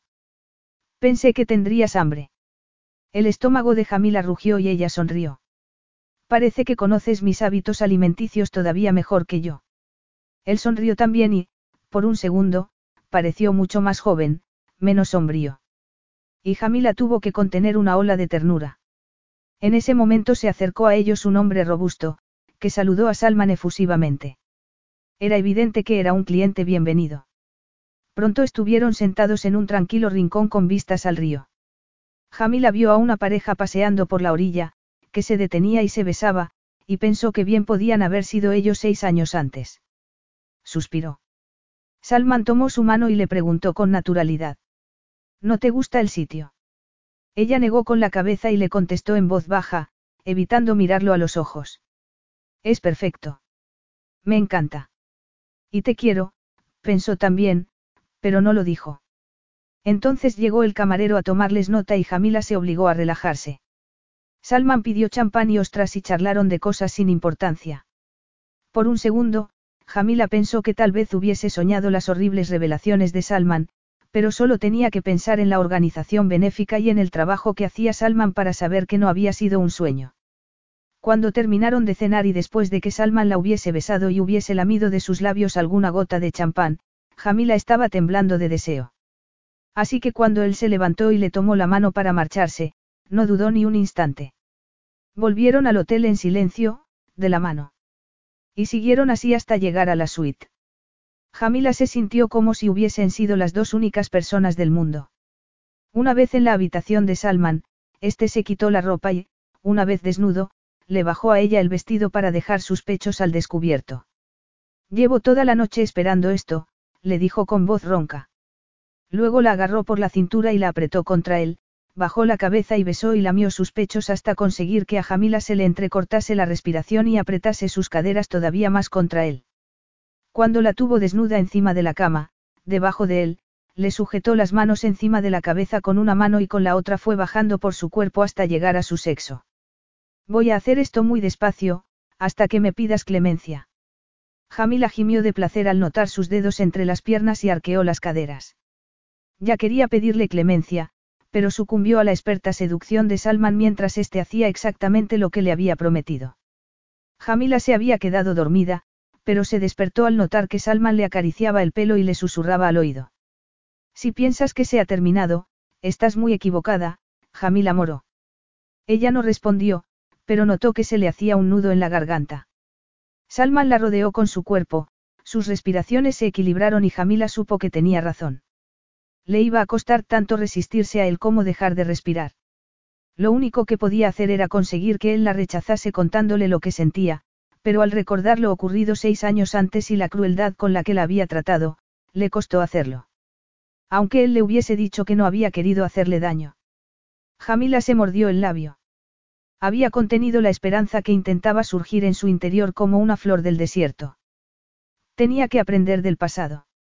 No podía pensar que, al volver a Mercazad, volvería a estar en brazos de Salman. Además, él solo se quedaría allí un par de semanas más, como si fuese tan fácil sobrevivir ese tiempo. Al día siguiente, una vez en su avión privado, Salman miró a Jamila con desconfianza. Tenía el sillón reclinado y estaba dormida, o fingía dormir. Tenía el rostro vuelto y el hecho de que pareciese ajena a su presencia lo enfadó. Nada más despegar había rechazado la comida y se había puesto a bostezar. Aunque Salman no podía culparla. Casi no habían pegado ojo en toda la noche. Él intentó aclarar el lío que tenía en la cabeza. No podía arrepentirse de haber seducido otra vez a Jamila, porque le había parecido lo correcto. Y en esos momentos, mientras volvían a un lugar del que durante mucho tiempo no había querido ni oír hablar, su última preocupación era Mercazad. Para su sorpresa, había disfrutado mucho de los últimos días, ocupando el lugar de Nadim. Incluso había conseguido tener con él una conversación casi amistosa la noche anterior, cuando lo había llamado para informarlo de los últimos acontecimientos. Y eso era algo que no había ocurrido desde hacía mucho tiempo. La mujer que dormía tan tranquila, o no, cerca de él, era la causa de aquellos cambios. Salman lo sabía y eso hacía que todo su cuerpo y su cerebro le estuviesen dando la voz de alarma. Aún así, no se arrepentía de habérselo contado todo. Como mucho, se sentía culpable por haber puesto en su mente las imágenes de aquellos meses tan horribles, frunció el ceño. Aquellas imágenes estaban empezando a desaparecer como nubes de humo. Apretó los labios y apartó la vista de su provocador y tentador cuerpo. Apoyó la cabeza en el respaldo del sillón y cerró los ojos. Las cosas habían cambiado mucho en los últimos seis años. Jamila había madurado y había vivido, había experimentado cosas, pero, aún así, él tendría que dejarla al llegar a Mercazad, y en esa ocasión, lo suyo se terminaría para siempre. No había otra opción. Detén el jeep, Salman. Al ver que no la obedecía inmediatamente, Jamila estuvo a punto de repetírselo, pero él echó el vehículo a un lado, estaban en el patio principal del castillo de Al-Sakr. Hacia la izquierda, la carretera llevaba hacia el castillo y, a la derecha, hacia los establos y los campos de entrenamiento. Salman vio cómo Jamila se bajaba. ¿A dónde crees que vas? Ella intentó mantenerse tranquila a pesar de que tenía el corazón acelerado y sabía que se estaba comportando como una cobarde. A los establos, le respondió. Voy a estar muy ocupada durante los próximos días. Salman salió también del jeep de un salto y la acorraló contra él. La miró a los ojos y ella se quedó al instante sin respiración. Salman apretó las caderas contra las suyas y Jamila notó la erección a través de los pantalones vaqueros, empujándola. Eso es lo que quieres. Salir corriendo y esconderte en los establos. Jamila intentó apartarlo, pero no pudo. No hay nada que te impida acompañarme. No sé si te acuerdas de que tengo que trabajar. Salman se puso tenso de inmediato y ella deseó pedirle perdón al ver terror en lo más profundo de su mirada. Él retrocedió y le dijo en tono frío. Como quieras, ya veremos cuánto aguantas. No hacía falta que lo dijese. No estaba preparado para enfrentarse a sus miedos. Y Jamila lo entendió. Hasta ella sintió náuseas al recordar lo que Salman había tenido que hacer. Era normal que hubiese querido escapar de allí a la menor oportunidad. Luego se dijo en silencio que aguantaría hasta que Salman estuviese de vuelta en Francia y miles de kilómetros los separasen, pero al verlo subirse al jeep, tuvo que contener la traicionera sensación de decepción que le causaba que Salman no hubiese insistido más en que se fuese con él. Se dio la media vuelta y anduvo los cinco minutos que se tardaba en llegar a los establos. Al llegar al patio, que siempre había sido su lugar favorito, sintió frío, desolación y la mente se le llenó de horribles imágenes. El primer día de vuelta a los establos, Jamila no tuvo noticias de Salman. Solo oyó de hablar de él, emocionadas, a las chicas que lo habían visto esa mañana. Ella se preguntó enfadada dónde se habría metido Abdul y por qué no estaba allí para hacerlas callar. Cuando se acostó esa noche, agotada, se encontró además insatisfecha, y se preguntó si Salman habría perdido todo el interés en ella. Esa noche soñó con él y se despertó sudando y con una sensación de insatisfacción todavía mayor. Cuando tuvo que levantarse para ir a trabajar, se preguntó si todos los días iban a ser iguales. Era una causa perdida. A media mañana aproximadamente, se presentó en los establos una de las camareras del castillo, con una nota metida en un sobre. Jamila se giró a leerla con el corazón en un puño. Reconoció la letra nada más verla, tu día de ayer fue tan duro como el mío. Te deseo, Jamila. Despidió a la chica, que se había quedado esperando por si quería enviar una contestación, y tardó un par de horas en recuperarse. También tardó mucho en calmar el tumulto de emociones que tenía dentro, se sentía aliviada porque Salman no se había olvidado de ella, estaba enfadada consigo misma por estar como una adolescente enamorada, enfadada con él por querer que lo suyo continuase después de lo que le había dicho en París, y enfadada con su cuerpo por desear tanto verlo. Estaba pensando en todo aquello cuando su teléfono móvil pitó. Jamila leyó el mensaje, ¿has leído mi nota? Ella lo pensó un momento antes de responder, sí. No me interesa continuar con esta conversación. Estoy muy ocupada. Un segundo después llegaba otro mensaje, yo también estoy ocupado. Por si no te has dado cuenta, soy el soberano en funciones de Mercazad. No obstante, no logro concentrarme. Jamila se dio cuenta de que estaba sonriendo y se puso seria. Luego cerró el teléfono y volvió al trabajo. Pero según fue pasando el día, siguió recibiendo sobres, con notas cada vez más explícitas acerca del estado de excitación de Salman. Al final del día, Jamila estaba también excitada, pero se negaba a ir a ver a Salman. Su única esperanza estaba en quedarse en los establos, aunque odiase utilizarlos para aquello. Al día siguiente ocurrió lo mismo. Nota tras nota. Mensaje tras mensaje. Dejó de leerlos porque se estaba volviendo loca, pero solo porque no podía dejar de pensar en las cosas que le decía Salman. Esa noche, cuando sonó el teléfono que tenía al lado de la cama, respondió molesta. Sí. Y oyó una risa. ¿Por qué estás tan gruñona? No puedes dormir. Estás demasiado caliente. Jamila agarró el teléfono con fuerza y se obligó a hablar en tono frío. De eso nada. Al contrario que tú, he estado todo el día muy ocupada. Él volvió a reír. Por suerte, soy muy polifacético y puedo hacer muchas cosas a la vez. Aunque no ha sido fácil escribirte esas notas mientras oficiaba un acto público. Jamila contuvo la risa al imaginárselo. No podía creerse que estuviesen actuando como dos adolescentes. Apretó las piernas por si Salman podía notarle por teléfono lo excitada que estaba. ¿Estás en la cama? No, mintió Jamila inmediatamente. Mentirosa, rió él. ¿Qué llevas puesto? Dado que no estoy en la cama, llevo unos vaqueros y una camisa. Mentirosa. Deja que lo adivine. Llevas una camiseta y unas braguitas, ¿a que sí? Eso es lo que te pones cuando no estás desnuda conmigo. No, la verdad que llevo un pijama abrochado de los pies hasta la cabeza. Vas a ir directa al infierno de tanto mentir, Jamila Moro. Pues va a estar abarrotado, nos veremos allí. Touche, respondió él, haciendo que Jamila se sintiese mal. ¿Sabes en qué estoy pensando ahora mismo? Creo que prefiero no saberlo, Salman. La verdad es que estoy muy cansada. Él la interrumpió. Estoy imaginándote aquí tumbada con el pelo suelto, con una camiseta que te deja la cintura al descubierto. Estoy pensando en cómo se te ciñe a los pechos, lo mismo que las braguitas a las caderas. Estoy pensando en cómo me gustaría quitarte la camiseta para disfrutar de esos pechos con la vista, para ver cómo se te endurecen los pezones, rogándome que los acaricie, para que mi lengua. Salman, le dijo ella en tono débil, bajando la mano sin querer hacia abajo. Salman, ¿qué? ¿Qué pare? No quieres que pare. Me quieres contigo, para que te bese los pechos hasta que arquees la espalda mientras te acaricio entre las piernas. Jamila se llevó las manos allí y eso le hizo volver a la fría realidad. Se sentó bruscamente en la cama y colgó el teléfono. Cuando volvió a sonar un segundo después, arrancó el cable de la pared. Y no pudo dormirse hasta que empezó a bajarle el calor. Al día siguiente, Jamila decidió aferrarse a su determinación de no ceder, a pesar de ser cada vez más débil. Esa mañana llegaron más notas, pero no pudo leerlas. Las devolvió sin abrir.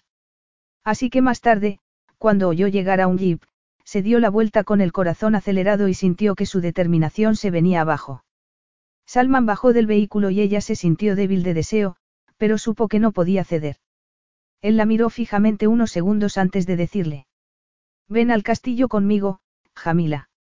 Ella negó con la cabeza y retrocedió a pesar de que su cuerpo le gritaba que hiciese lo contrario. En ese momento, uno de los mozos del establo sacó un caballo muy cerca de allí. Salman miró al caballo y luego a ella.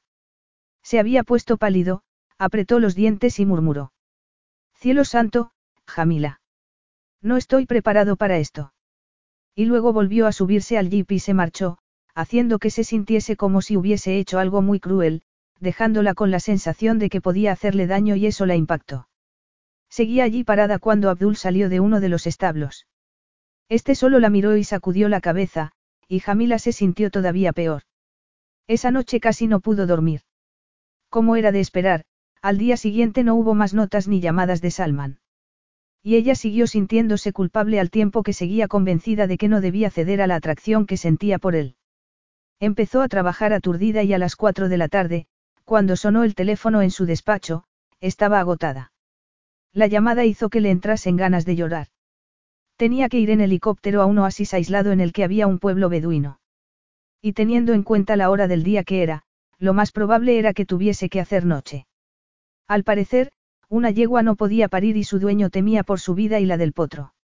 Recogió sus cosas y llamó al piloto del helicóptero antes de ir hacia la plataforma que había detrás del castillo. De camino, intentó no pensar en el hombre que había dentro de él, en algún lugar.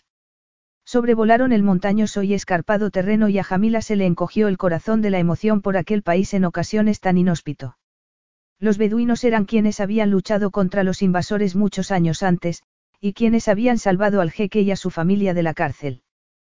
Quienes habían salvado a Salman. Jamila vio el pueblo a lo lejos, un minúsculo paraíso verde en aquel paisaje lunar. Estaban muy cerca cuando vio que había un jeep esperándola y eso levantó sus sospechas, pero se dijo a sí misma que estaba exagerando. Cuando bajó del helicóptero la estaba esperando un chofer que la llevó al pueblo. Una vez allí, no vio a los aldeanos ni a ningún niño esperándola, como solía ocurrir siempre que iba, ya que siempre les llevaba algo. Se aseguró a sí misma que se debía a que era tarde. Pero entonces vio una tienda enorme. El tipo de tienda que utilizaba Nadine cuando viajaba por el país. Y empezó a picarle todo cuando vio que el jeep se detenía delante. Jamila salió y, en ese momento, oyó cómo despegaba el helicóptero. Entonces vio salir de la tienda a un hombre alto, moreno e imponente, vestido con la ropa de ceremonia de Mercazad. Como no se lo había imaginado, Salman. Capítulo 9. El jeep giró y se marchó y Jamila miró fijamente a Salman y sintió un horrible deseo por él. A pesar de haberlo visto el día anterior, lo había echado de menos. Se le aceleró el pulso y deseó poder correr a abrazarlo y besarlo al mismo tiempo, pero el descaro de su gesto la dejó sin aliento. No iba a permitir que se diese cuenta de cómo estaba. Tenía que resistirse a él. Porque era evidente que Salman iba a volver a dejarla y ella jamás lo superaría. ¿Cómo iba a hacerlo, después de conocer su secreto? Su vulnerabilidad. Agarró con fuerza el bolso que llevaba colgado del brazo y lo fulminó con la mirada, y Salman se sintió débil por un instante. Nunca había visto a Jamila tan guapa. Iba vestida con unos vaqueros desgastados, camisa y botas, sin maquillar y con el pelo recogido en una coleta medio deshecha. Tuvo la sensación de que hacía un siglo que no la veía. Ella levantó la barbilla y le dijo en tono helado. Supongo que no hay ninguna yegua pariendo. Él negó con la cabeza, con la mandíbula apretada, y se cruzó de brazos. Así que ahora secuestras a la gente. Muy original para un gestor de fondos. Pero creo que deberías ahorrar tu ingenuidad para alguien que quiera que lo secuestres. A Salman se le hizo un nudo en el estómago al oírla hablar en aquel tono. No obstante, no podía dejarla marchar. La necesitaba demasiado. Jamila se dio la vuelta y echó a andar hacia el pueblo. Voy a buscar un caballo para volver a Mercazad. Solo tardaré un día o dos. Pero él la agarró por detrás e hizo que entrase en la tienda antes de que le diese tiempo a protestar. El interior estaba iluminado con cientos de pequeñas lámparas y los muebles eran muy lujosos. En el medio de la tienda había un diván bajo, cubierto de echarpes de satén y seda. Parecía un escenario de seducción sacado de una película. Salman la dejó en el suelo y ella se giró y notó que se le deshacía del todo la coleta. ¿Quieres dejar de hacer eso? El helicóptero volverá dentro de tres días. Lo mismo que el jeep. Y tú no vas a conseguir ningún caballo, porque nadie te lo va a prestar, le informó él en tono calmado. Tres días. ¿Y por qué quieres que estemos tres días aquí aislados? Salman apretó la mandíbula. ¿Por qué hemos perdido tres días por tu culpa? Ella se sintió avergonzada, pero le contestó. Tengo que dirigir los establos, Salman. Y vivo en ellos. Aunque creo que ya no podríamos estar más lejos, no. Él palideció al instante y ella se arrepintió de sus palabras. Lo vio retroceder y levantó una mano. Salman, lo siento. No debía haber dicho eso. Salman volvió a retroceder y Jamila se sintió atraída hacia él. Lo vio pasarse una mano por el pelo y reír con amargura. Tienes razón. Es patético. No aguanté ni un minuto en ese sitio. Jamila le tomó la mano y le dijo en tono dulce, ya sin rencor. Es normal, después de lo que te obligaron a hacer allí. Él la miró a los ojos. No sé si prefiero que te resistas y me bufes, o que te compadezcas de mí. Jamila negó con la cabeza. No me compadezco de ti, Salman. No es compasión, es comprensión. Él bajó la cabeza y la besó en los labios, y Jamila no pudo evitar responder, aunque luego encontró fuerzas para apartarse de él y decirle con la respiración entrecortada. No puedo hacerlo, Salman. Te lo dije en París. No puedo ser tu juguete solo porque esté aquí y sea fácil. Y no voy a quedarme tres días aquí contigo. Créeme, si no supiese que me deseas, te dejaría en paz. ¿Y qué esperas? Haber agotado ese deseo en tres días. Él sonrió. Espero que dentro de tres días estemos agotados, sí. Y tal vez que podamos recuperar la cordura, porque una cosa es segura, no me he sentido cuerdo en lo que a ti respecta desde hace mucho tiempo. De repente, Jamila supo que para ella era muy importante saber algo. Esa noche, en París, hace seis años, saliste con aquella mujer, tal y como me dijiste que ibas a hacer. Él negó muy despacio antes de contestar. No, no volví a verla, salvo en el trabajo. Y créeme, no le gustó nada que le diese plantón. Lo cierto es que esa noche salí solo y me emborraché. Ha sido la única borrachera de toda mi vida. Jamila se alejó de él y se dio la vuelta para que no pudiese verle la cara, hizo acopio de fuerzas y luego volvió a mirarlo. No voy a darte estos tres días, Salman. Tengo cordura suficiente para los dos, créeme. Estás aburrido y frustrado porque, por una vez en la vida, no has conseguido lo que quieres y, sencillamente, no lo soportas. Él se acercó y la agarró por la cintura. Echaba chispas por los ojos. Te estás poniendo muy pesada con eso de verme como a un playboy irresponsable y petulante, Jamila. Y esto va mucho más allá de unas emociones tan superfluas. Ella se puso tensa, sabía que no podría resistirse mucho más. Bueno, ¿qué quieres que piense, cuando utilizas tu poder para conseguir lo que quieres? A Salman aquello le caló muy hondo, pero hizo un esfuerzo porque no se le notase. Era cierto que nunca le había costado tanto llevar a una mujer a su cama. Nunca se había sentido tan obsesionado por una mujer. Bueno, sí, pero por aquella misma mujer. Siempre había ocupado un lugar en su mente. Se dio cuenta en esos momentos. Con 16 años, cuando se había marchado de Mercazad, le había tocado la mejilla a pesar de que, en realidad, lo que había deseado era besarla. Te deseo, Jamila. Eso es lo único que importa aquí. Estamos solos. A kilómetros de la civilización. Ha caído la noche. Ella parpadeó como una tonta y vio a través de las lujosas cortinas de la puerta que, efectivamente, era de noche. Las estrellas brillaban en el cielo junto con media luna y las criaturas de la noche llenaban el aire con sus gorjeos y ruidos. Y ella ni siquiera se había dado cuenta. Debes de estar cansada y hambrienta. ¿Por qué no te lavas y cenamos? Le dijo aquello como si no la hubiese secuestrado, como si no estuviesen en un lugar remoto y mágico de Mercazad, como si todo fuese normal. Jamila lo vio ir hacia un extremo de la tienda y tomar una enorme caja dorada. Salman la dejó sobre la cama y la miró. Te he traído algo de ropa. Ella se derritió por dentro, pero al mismo tiempo se aferró a su determinación de no ceder. No me pondré ropa que no sea mía, Salman. Esto es ridículo. No soy tu amante. Luego apretó los labios antes de continuar. Pero tengo hambre y estoy cansada. Y veo que voy a tener que pasar la noche aquí. Me lavaré y cenaré, y luego me acostaré. Sola. Con mi ropa. No sé dónde vas a dormir tú esta noche, pero lo menos que puedes hacer es dejarme tu tienda. Llamaré a una de las chicas para que venga a ayudarte, le respondió él en tono suave, y para que sirva la cena. Jamila fue hacia la zona del baño, donde brillaban cientos de velas. El corazón se le encogió un instante. En otras circunstancias le habría encantado semejante escenario, pero no en aquel momento, ni con aquel hombre. Aunque, ¿con cuál entonces? Entonces oyó un ruido y vio entrar a una joven beduina, vestida de negro de los pies a la cabeza. Esta empezó a llenar una ornamentada bañera y le dio a Jamila un albornoz para que se cambiase. Esta conocía el ritual, a pesar de ser la primera vez que lo hacía, ya que solía estar reservado a los miembros de la familia real, a la jequesa y a las amantes del jeque. Solo de pensarlo se quedó helada. Era ella la amante de Salman. Porque así era como se trataba a las amantes. Sintió asco, pero, al mismo tiempo, le gustó. Se puso el albornoz y vio cómo la chica se llevaba su ropa, y no pudo evitar meterse en el agua caliente y perfumada con aceites de rosa. Por un segundo, se olvidó del laberinto de emociones que tenía dentro y de lo enfadada que estaba con Salman. Aquello era una bendición. Salman entró en la tienda para ver que la cena se estaba preparando tal y como él había indicado. Oyó un ruido en la zona del baño y se imaginó a Jamila allí desnuda. Y no pudo evitarlo, se acercó.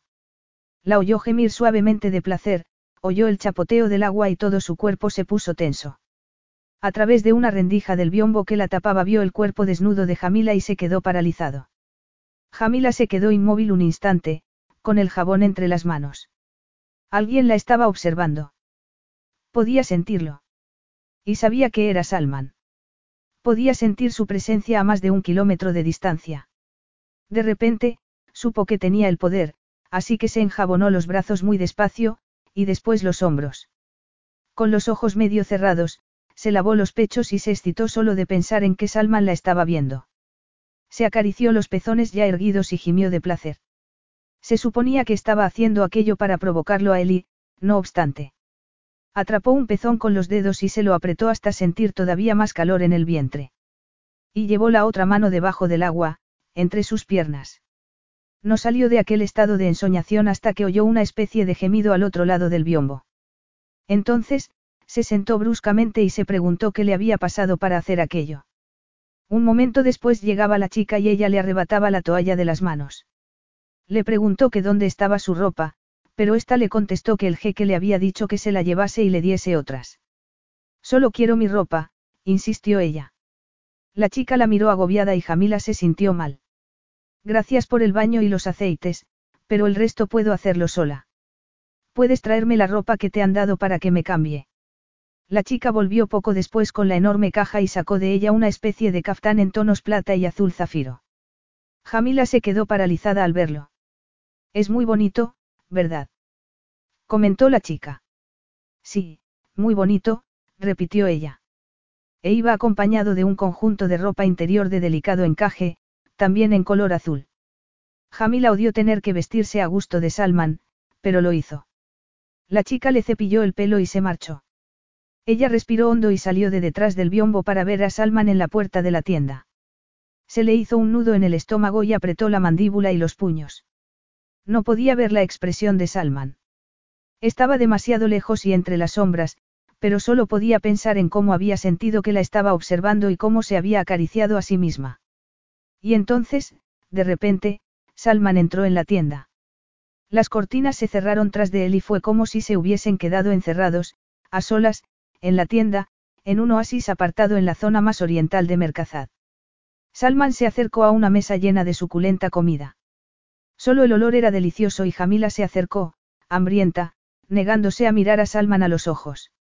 Nunca te había visto tan bella como esta noche, le dijo él con voz ronca. Y a ella le gustó oírlo y tuvo que hacer un esfuerzo para no responderle que él también estaba imponente. Espero que merezca la pena, replicó, después de las molestias que te has tomado para traerme aquí. Merecerá la pena, Jamila, le prometió él. Y el placer no será solo mío. Me aseguraré de ello. Puedes ahorrarte los detalles, Salman, ¿por qué no vas a dormir en mi cama esta noche? Él se echó a reír y le hizo un gesto para que se sentase. Estaba seguro de que, antes o después, Jamila cedería al deseo. Tomó una bandeja llena de deliciosos bocados y se la ofreció. Ella aceptó la bandeja y se dio cuenta de que en ella estaba todo lo que le gustaba. Se le encogió el corazón. Entonces vio que Salman servía champán para los dos. Arqueó una ceja e intentó no recordar que la única vez que se había emborrachado había sido por ella. Al menos, seguía teniendo sentimientos. Salman le sonrió y levantó la copa. Por nosotros, Jamila. Ella le devolvió la sonrisa y chocó su copa contra la de él. Por mí. Y por lo bien que voy a dormir en esta preciosa tienda, yo sola. Salman se echó a reír y bebió de su copa. Y Jamila se quedó momentáneamente petrificada, observando el movimiento de su garganta morena.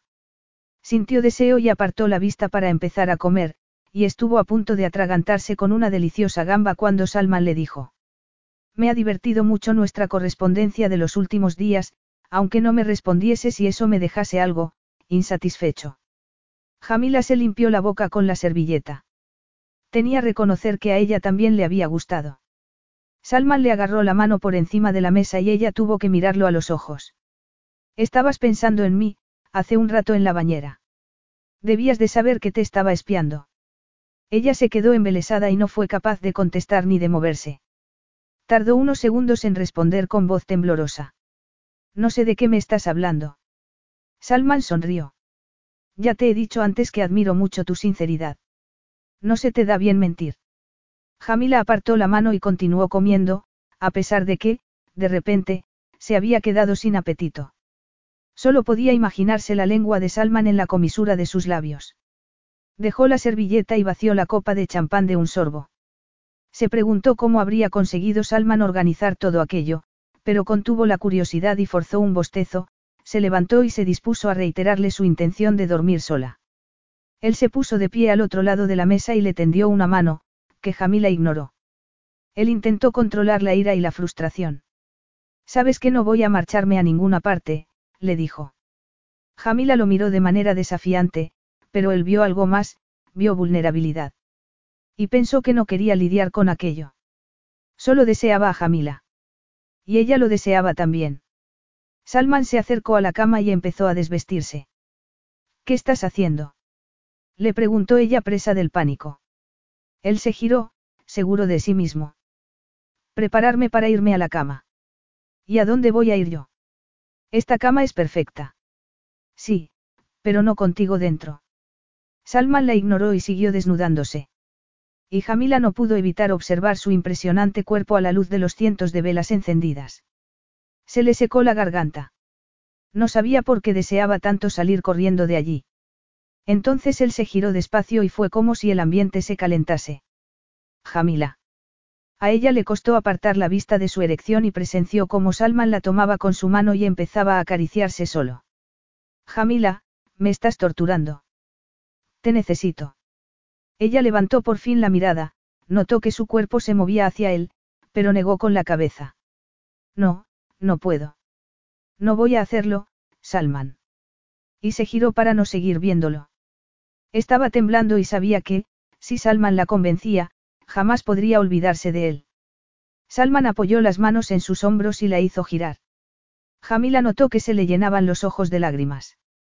Por favor, Jamila, no llores, le rogó él.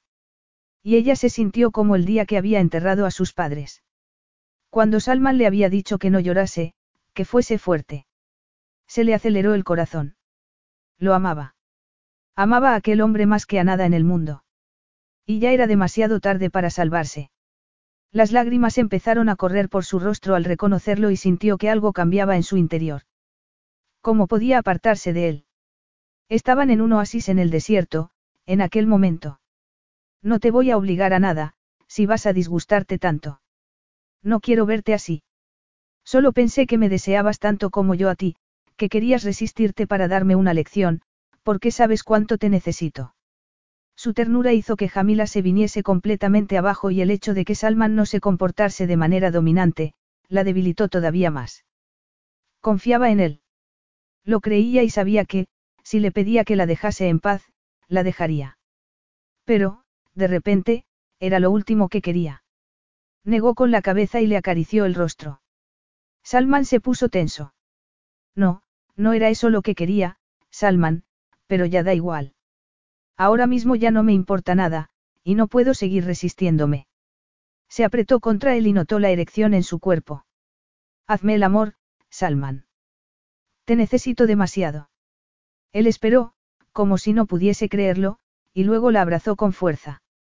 Jamila supo que, en algún momento, tendría que lidiar con las consecuencias de aquella decisión, pero ya lo haría. En ese instante necesitaba a Salman más que nunca. Salman la tomó en brazos y la llevó a la cama, donde la tumbó como si fuese la cosa más delicada y valiosa del mundo. Un par de horas más tarde, Salman estaba despierto en la cama, con el sedoso pelo de Jamila acariciándole el torso y sus pechos apoyados en el costado. Nunca se había sentido tan saciado. Suspiró profundamente. Jamila había capitulado, pero eso no hacía que se sintiese triunfante. Jamás había deseado tanto a una mujer. Y cuanto más la tenía, más la deseaba. Eso le dio pánico porque sabía que no podría dejarla y continuar con su vida. Verla llorar un rato antes le había sentado como una patada en el estómago. Sabía que no tenía que haberla obligado a ir allí, pero era débil, y la necesitaba, y la fuerza de esa necesidad todavía lo sorprendía. Se negó a pensar que había empezado a necesitarla más desde que le había abierto su alma en París, pero eso era lo que se temía. Jamila era la única persona que sabía lo que le había ocurrido, pero no lo utilizaría contra él. Era como un rayo de sol del que estaba disfrutando, aunque sabía que lo suyo no podría durar porque ella querría tener una vida normal.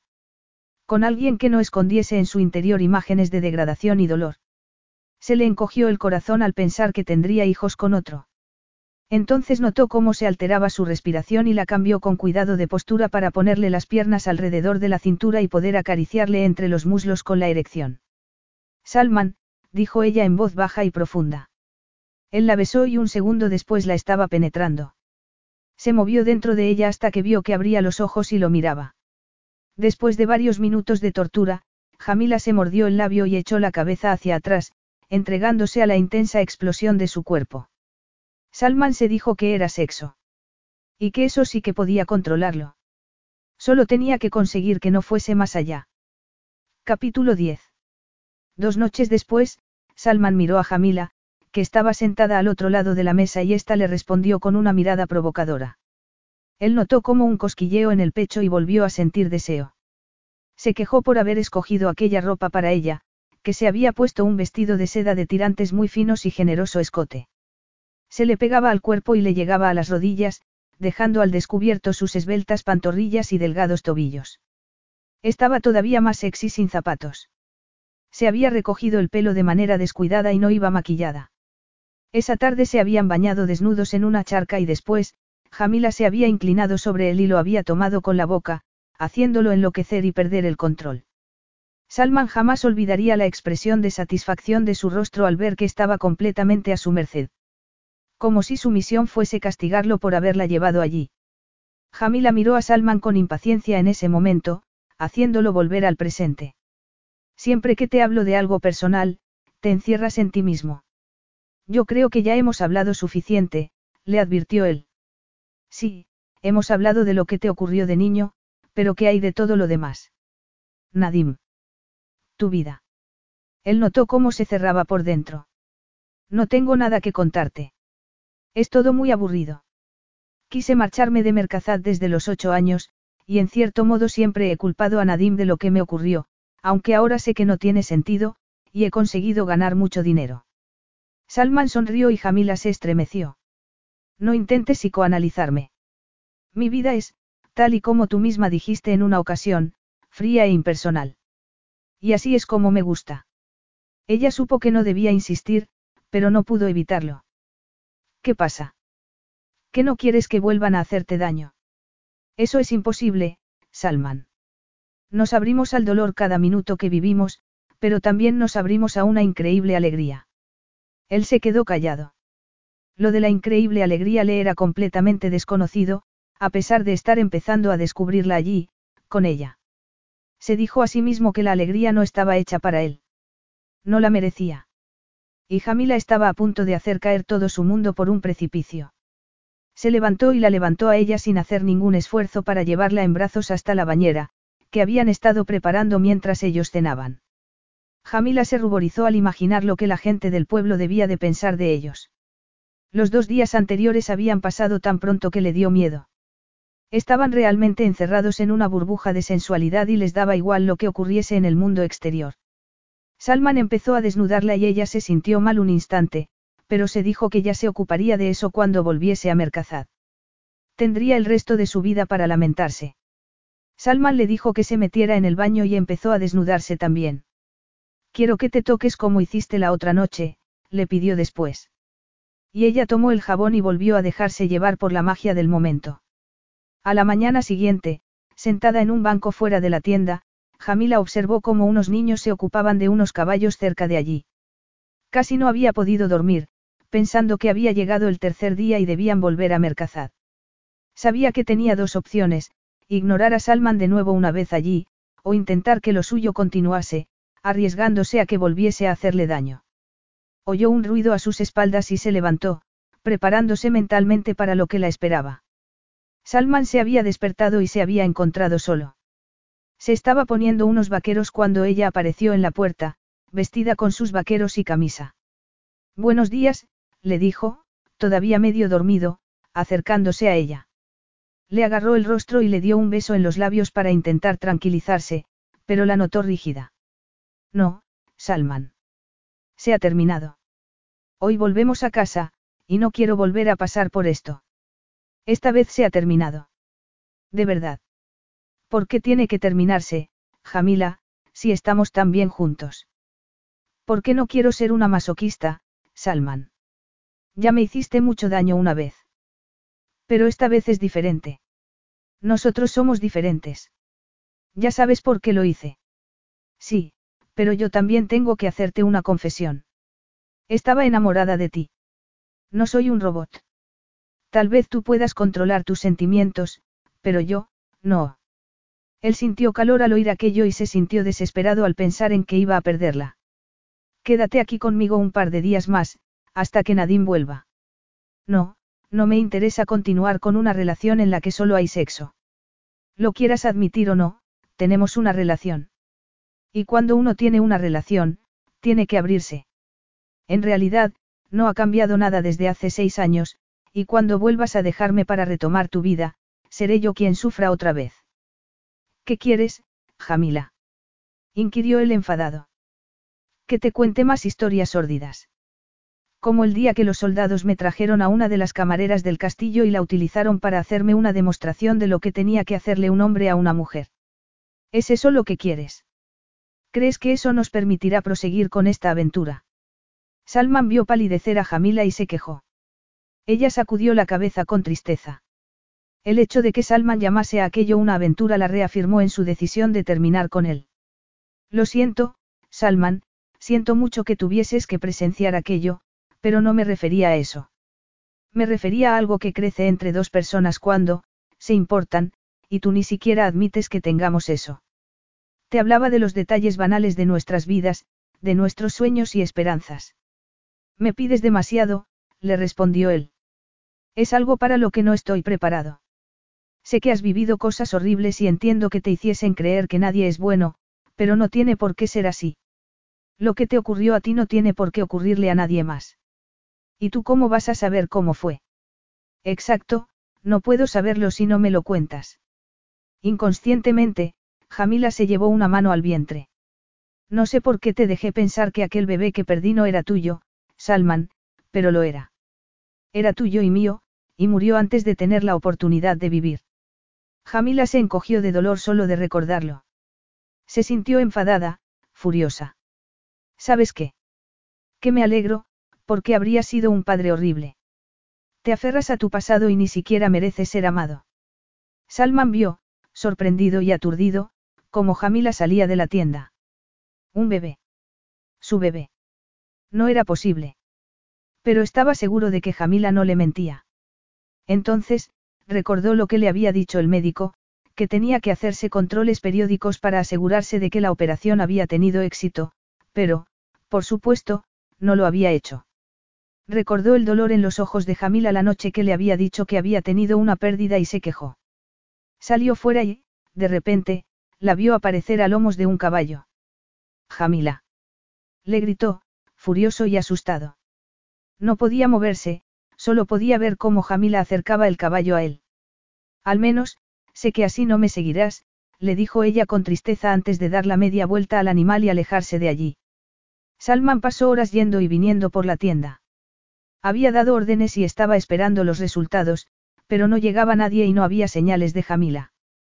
Solo respiró aliviado cuando por fin oyó llegar al helicóptero. Ya podía volver a Mercazad y hablar con ella. Sabía que, al menos, tenía que darle una explicación. Pero entonces sintió miedo al pensar en Jamila sola por un terreno tan abrupto, pidió bruscamente que llamasen al médico y, sin pensarlo, apretó la mandíbula y se subió a lomos de un caballo, sabiendo que aquella sería la mejor manera de localizarla. No había montado a caballo desde los ocho años, pero no se le había olvidado. Rezó por poder recuperar a Jamila. Si le ocurría algo, no, prefería no pensar en eso. El caballo empezó a aflojar el paso después de media hora galopando. Estaban a kilómetros de la civilización, en una zona árida y rocosa como la luna. Jamila. Gritó Salman con la voz ronca de tanto llamarla.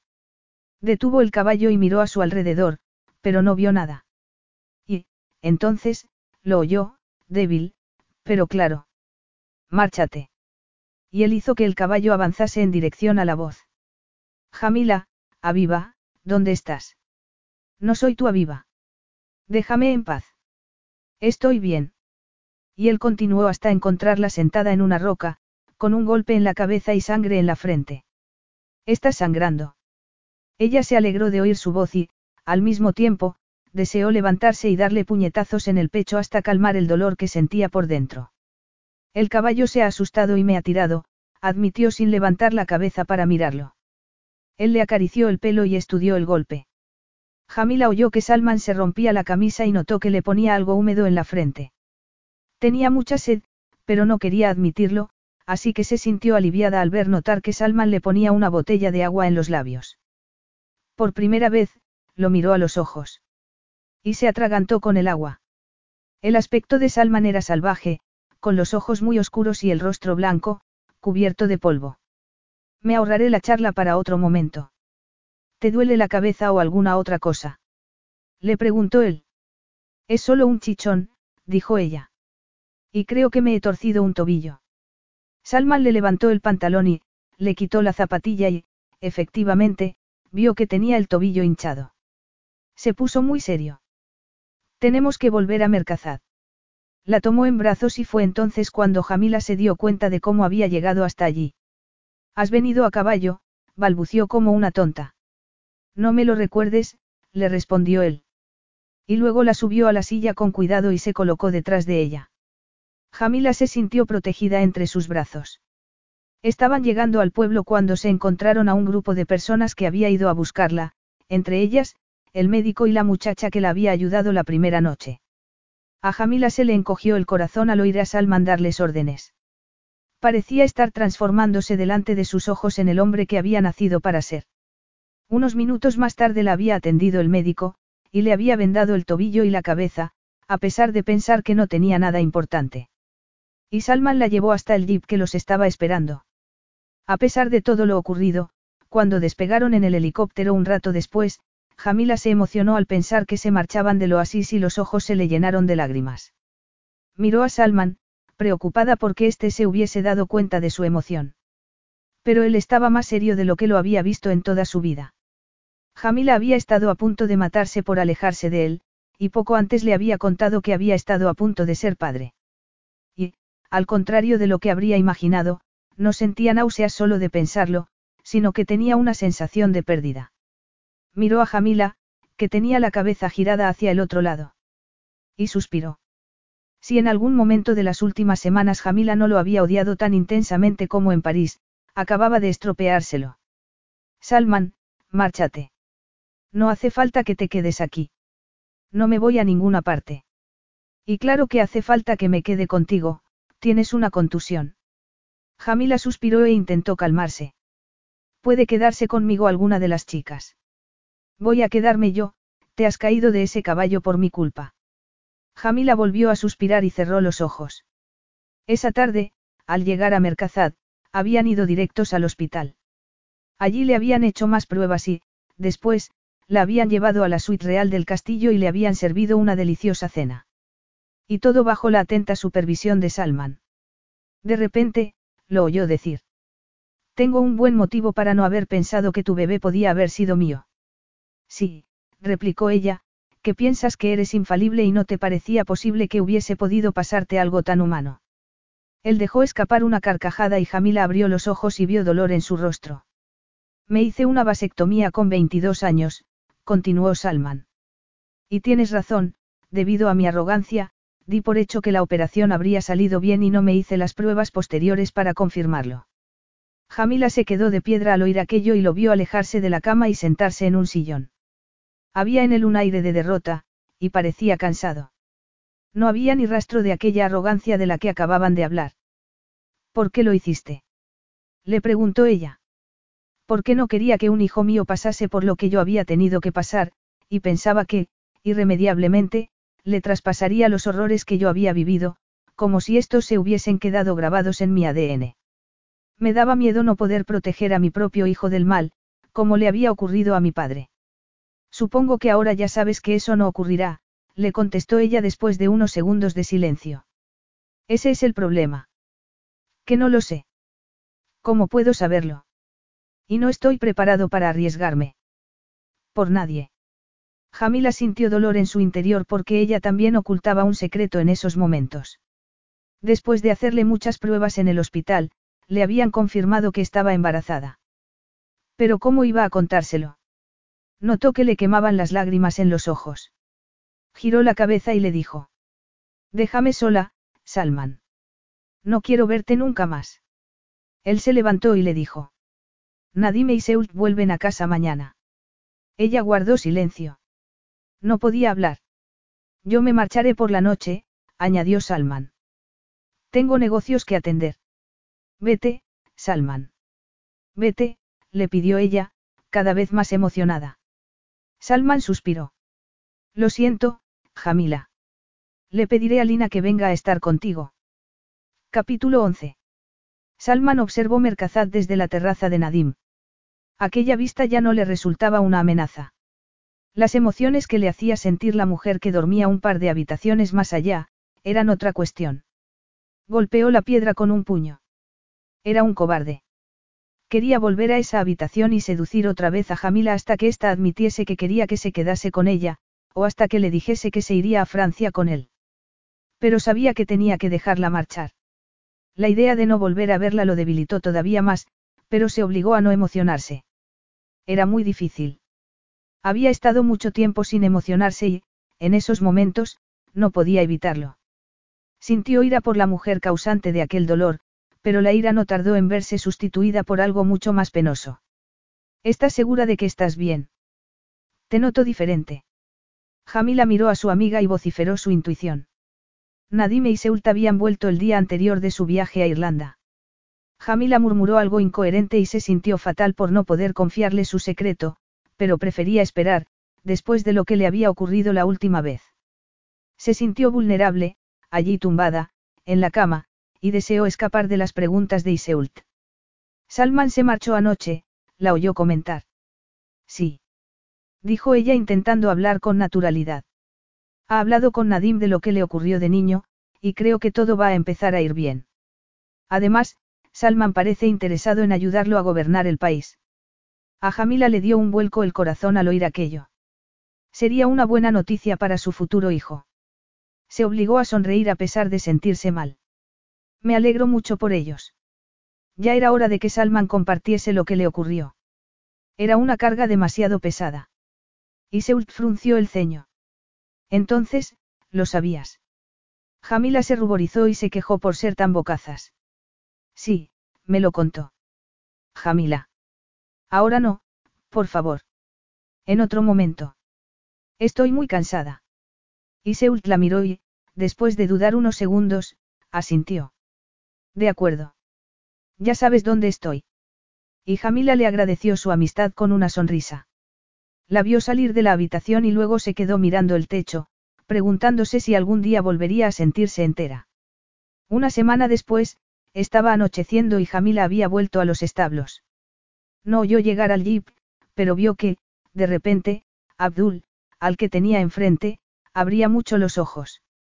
Siguió la dirección de su mirada y vio a Salman bajando del jeep, pálido y serio. Jamila se giró hacia él y no se dio cuenta de que Abdul empezaba a sacar a los caballos y a los mozos de allí. Salman. Este cerró la puerta del jeep y Jamila se dio cuenta de que iba vestido con vaqueros y una camisa amplia. Parecía cansado y no se había afeitado en varios días. Salman se acercó y ella hizo un esfuerzo por mantener la compostura. ¿Qué? ¿Qué quieres? Nunca te alegras de verme, Jamila, dijo él, en tono un poco triste. ¿Y te extraña? No, la verdad es que no. ¿Qué estás haciendo aquí, Salman? Podríamos llamarlo un curso intensivo para superar mis fobias, para superarme a mí mismo. Pues buena suerte, pero, si me perdonas, tengo que seguir trabajando. Jamila se dio la vuelta e intentó alejarse, pero se le olvidó que no podía andar. Al poner peso en el tobillo malo, gritó de dolor y, a pesar de la muleta, cayó hacia un lado. Salman la agarró por la cintura y la apretó contra su cuerpo, y le dio un beso en el cuello. Ella gimió, desesperada de deseo. Y luego intentó zafarse. Salman la soltó, pero Jamila tuvo que agarrarse a sus brazos porque se le había caído la muleta. ¿Por qué has vuelto, Salman? ¿Qué quieres? Le preguntó, con los ojos llenos de lágrimas. ¿Por qué no me dejas en paz? No puedo ser solo tu amante. No puedo. Él la abrazó y la besó en los labios y cuando se apartó, le preguntó. Por favor, podemos hablar en otra parte. Y ella asintió. No era capaz de negarle nada a aquel hombre cuando lo tenía tan cerca y la miraba así. Él la tomó en brazos. ¿Dónde está tu apartamento? Y Jamila le indicó hacia su despacho, Lo atravesaron y llegaron a la zona en la que vivía. Salman la sentó con cuidado en el sofá y se apartó. ¿Vas a, escucharme? Le preguntó. No tengo elección, murmuró ella. ¿Cómo está tu tobillo? Bien, aunque supongo que no has venido hasta aquí para preguntarme eso. No, la verdad es que no, le respondió él, pasándose una mano por el pelo.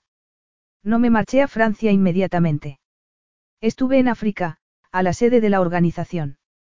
Pensé que allí me distraería, pero lo que hice fue darme cuenta de lo afortunado que era. Y de todo lo que podía tener si era valiente. Sacudió la cabeza antes de continuar. Esos niños, no tienen nada. Ni a nadie. Es difícil que vayan a poder tener una vida normal. Salman. Le dijo ella, confundida. Él se acercó y se sentó, demasiado cerca. Hace seis años, rompiste algo en mi interior, Jamila. Y siempre he sabido que tendría que volver contigo. Desde que eras pequeña, desde el día que te vi delante de la tumba de tus padres, siempre he sentido que podías ver en mi interior, y que no te horrorizaba lo que veías. A ella se le hizo un nudo en la garganta. No puedo creer que todavía te acuerdes de aquello. Siempre lo he recordado, y siempre he querido volver a ti. No, Salman, no me digas esas cosas, por favor, si lo que quieres es convencerme de que vuelva a tu cama. Él le agarró la mano. Quiero mucho más que eso, Jamila, al volver a Francia, fui a ver al médico que me había hecho la vasectomía. Me confirmó que no había funcionado, y me preguntó si quería que me la volviese a hacer. ¿Y qué le contestaste tú? Que tenía que hablarlo con alguien. ¿Con quién? Contigo. Jamila sacudió la cabeza e intentó contener la esperanza que volvía a crecer en su corazón. ¿Qué tengo que ver yo con eso? Todo, respondió Salman sonriendo. ¿Por qué no hay otra mujer en la tierra con la que consideraría tener hijos? Solo contigo. ¿Qué me estás diciendo? Te estoy diciendo que te quiero. Creo que siempre te he querido. No puedo vivir sin ti, le confesó él, poniéndose todavía más serio. Aunque entiendo que, después de todo lo ocurrido, no quieras saber nada de mí. No obstante, si me dieses una segunda oportunidad, te prometo que pasaría el resto de mi vida haciéndote feliz y demostrándote cuánto te quiero, eres la única que puede redimir mi alma. Salman se metió la mano en el bolsillo del vaquero y sacó una pequeña caja de terciopelo. La abrió y apareció en ella un precioso anillo con un zafiro. Jamila, me harías el honor de casarte conmigo. Ella se quedó en silencio unos segundos. Luego miró a Salman y luego alargó la mano para tocarle el rostro. Es un sueño. No eres real. Soy real y tengo muchos defectos, como bien sabes, pero tú eres la única que puedes convertirme de nuevo en humano. Aunque sepas que no lo merezco, que no te merezco. Ella le tomó la mano. Te lo mereces todo.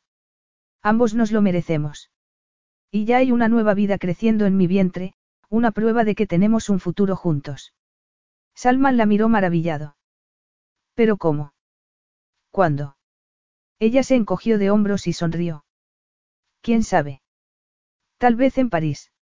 Jamila vio alegría y miedo en los ojos de Salman y le dio un beso en la mano. Lo que dije acerca de que habría sido un padre horrible, no lo pensaba, solo estaba enfadada y lo pagué contigo. Pienso que vas a ser el mejor padre del mundo. Me lo merecía. Eso, y mucho más. Pero tal vez esta sea realmente nuestra segunda oportunidad. Jamila tomó su rostro con ambas manos. Mi amor, tienes tanto derecho como cualquiera a ser feliz. Estamos juntos y te quiero. Siempre te he querido y siempre te querré. A ti y a nuestro bebé. Y quiero pasar el resto de mi vida siendo feliz, y enamorada. Y, sí, quiero casarme contigo. Él le dio un apasionado beso. Y yo te prometo pasar el resto de mi vida queriéndote e intentando ser un buen padre para este hijo, y para los demás que podamos tener. Serás un buen padre, Salman, le contestó ella convencida. Ninguno de los dos oyó a Iseult llamar a la puerta, ni tampoco la vieron entrar seguida de Nadim. Al ver lo ocupados que estaban, estos decidieron salir y cerrar la puerta tras de ellos. Dos meses después, vestida con un vaporoso vestido color marfil y con escote palabra de honor, Jamila se casó con Salman en una ceremonia muy sencilla y privada, celebrada en una de las terrazas del castillo. Nadime y Seult fueron los testigos mientras su hijo recién nacido dormía en el cochecito a su lado. Salman y Jamila no habían querido casarse hasta después del bautizo del pequeño Camil Sean. Y cuando la ceremonia terminó, justo cuando las estrellas estaban empezando a brillar en el cielo, Jamila y Salman fueron a disfrutar de un momento de tranquilidad los dos solos antes de bajar a recibir a los invitados que estaban esperando para felicitarlos en el salón de baile del castillo. Él la abrazó por detrás y entrelazaron las manos mientras se deleitaban con el mágico paisaje. Salman había tomado la valiente decisión de hacer pública su experiencia y convertirse en el rostro visible de la organización benéfica. Le dio un beso en la cabeza a Jamila y ésta sonrió. No necesitaban palabras. Estaban juntos y no necesitaban nada más. Fin.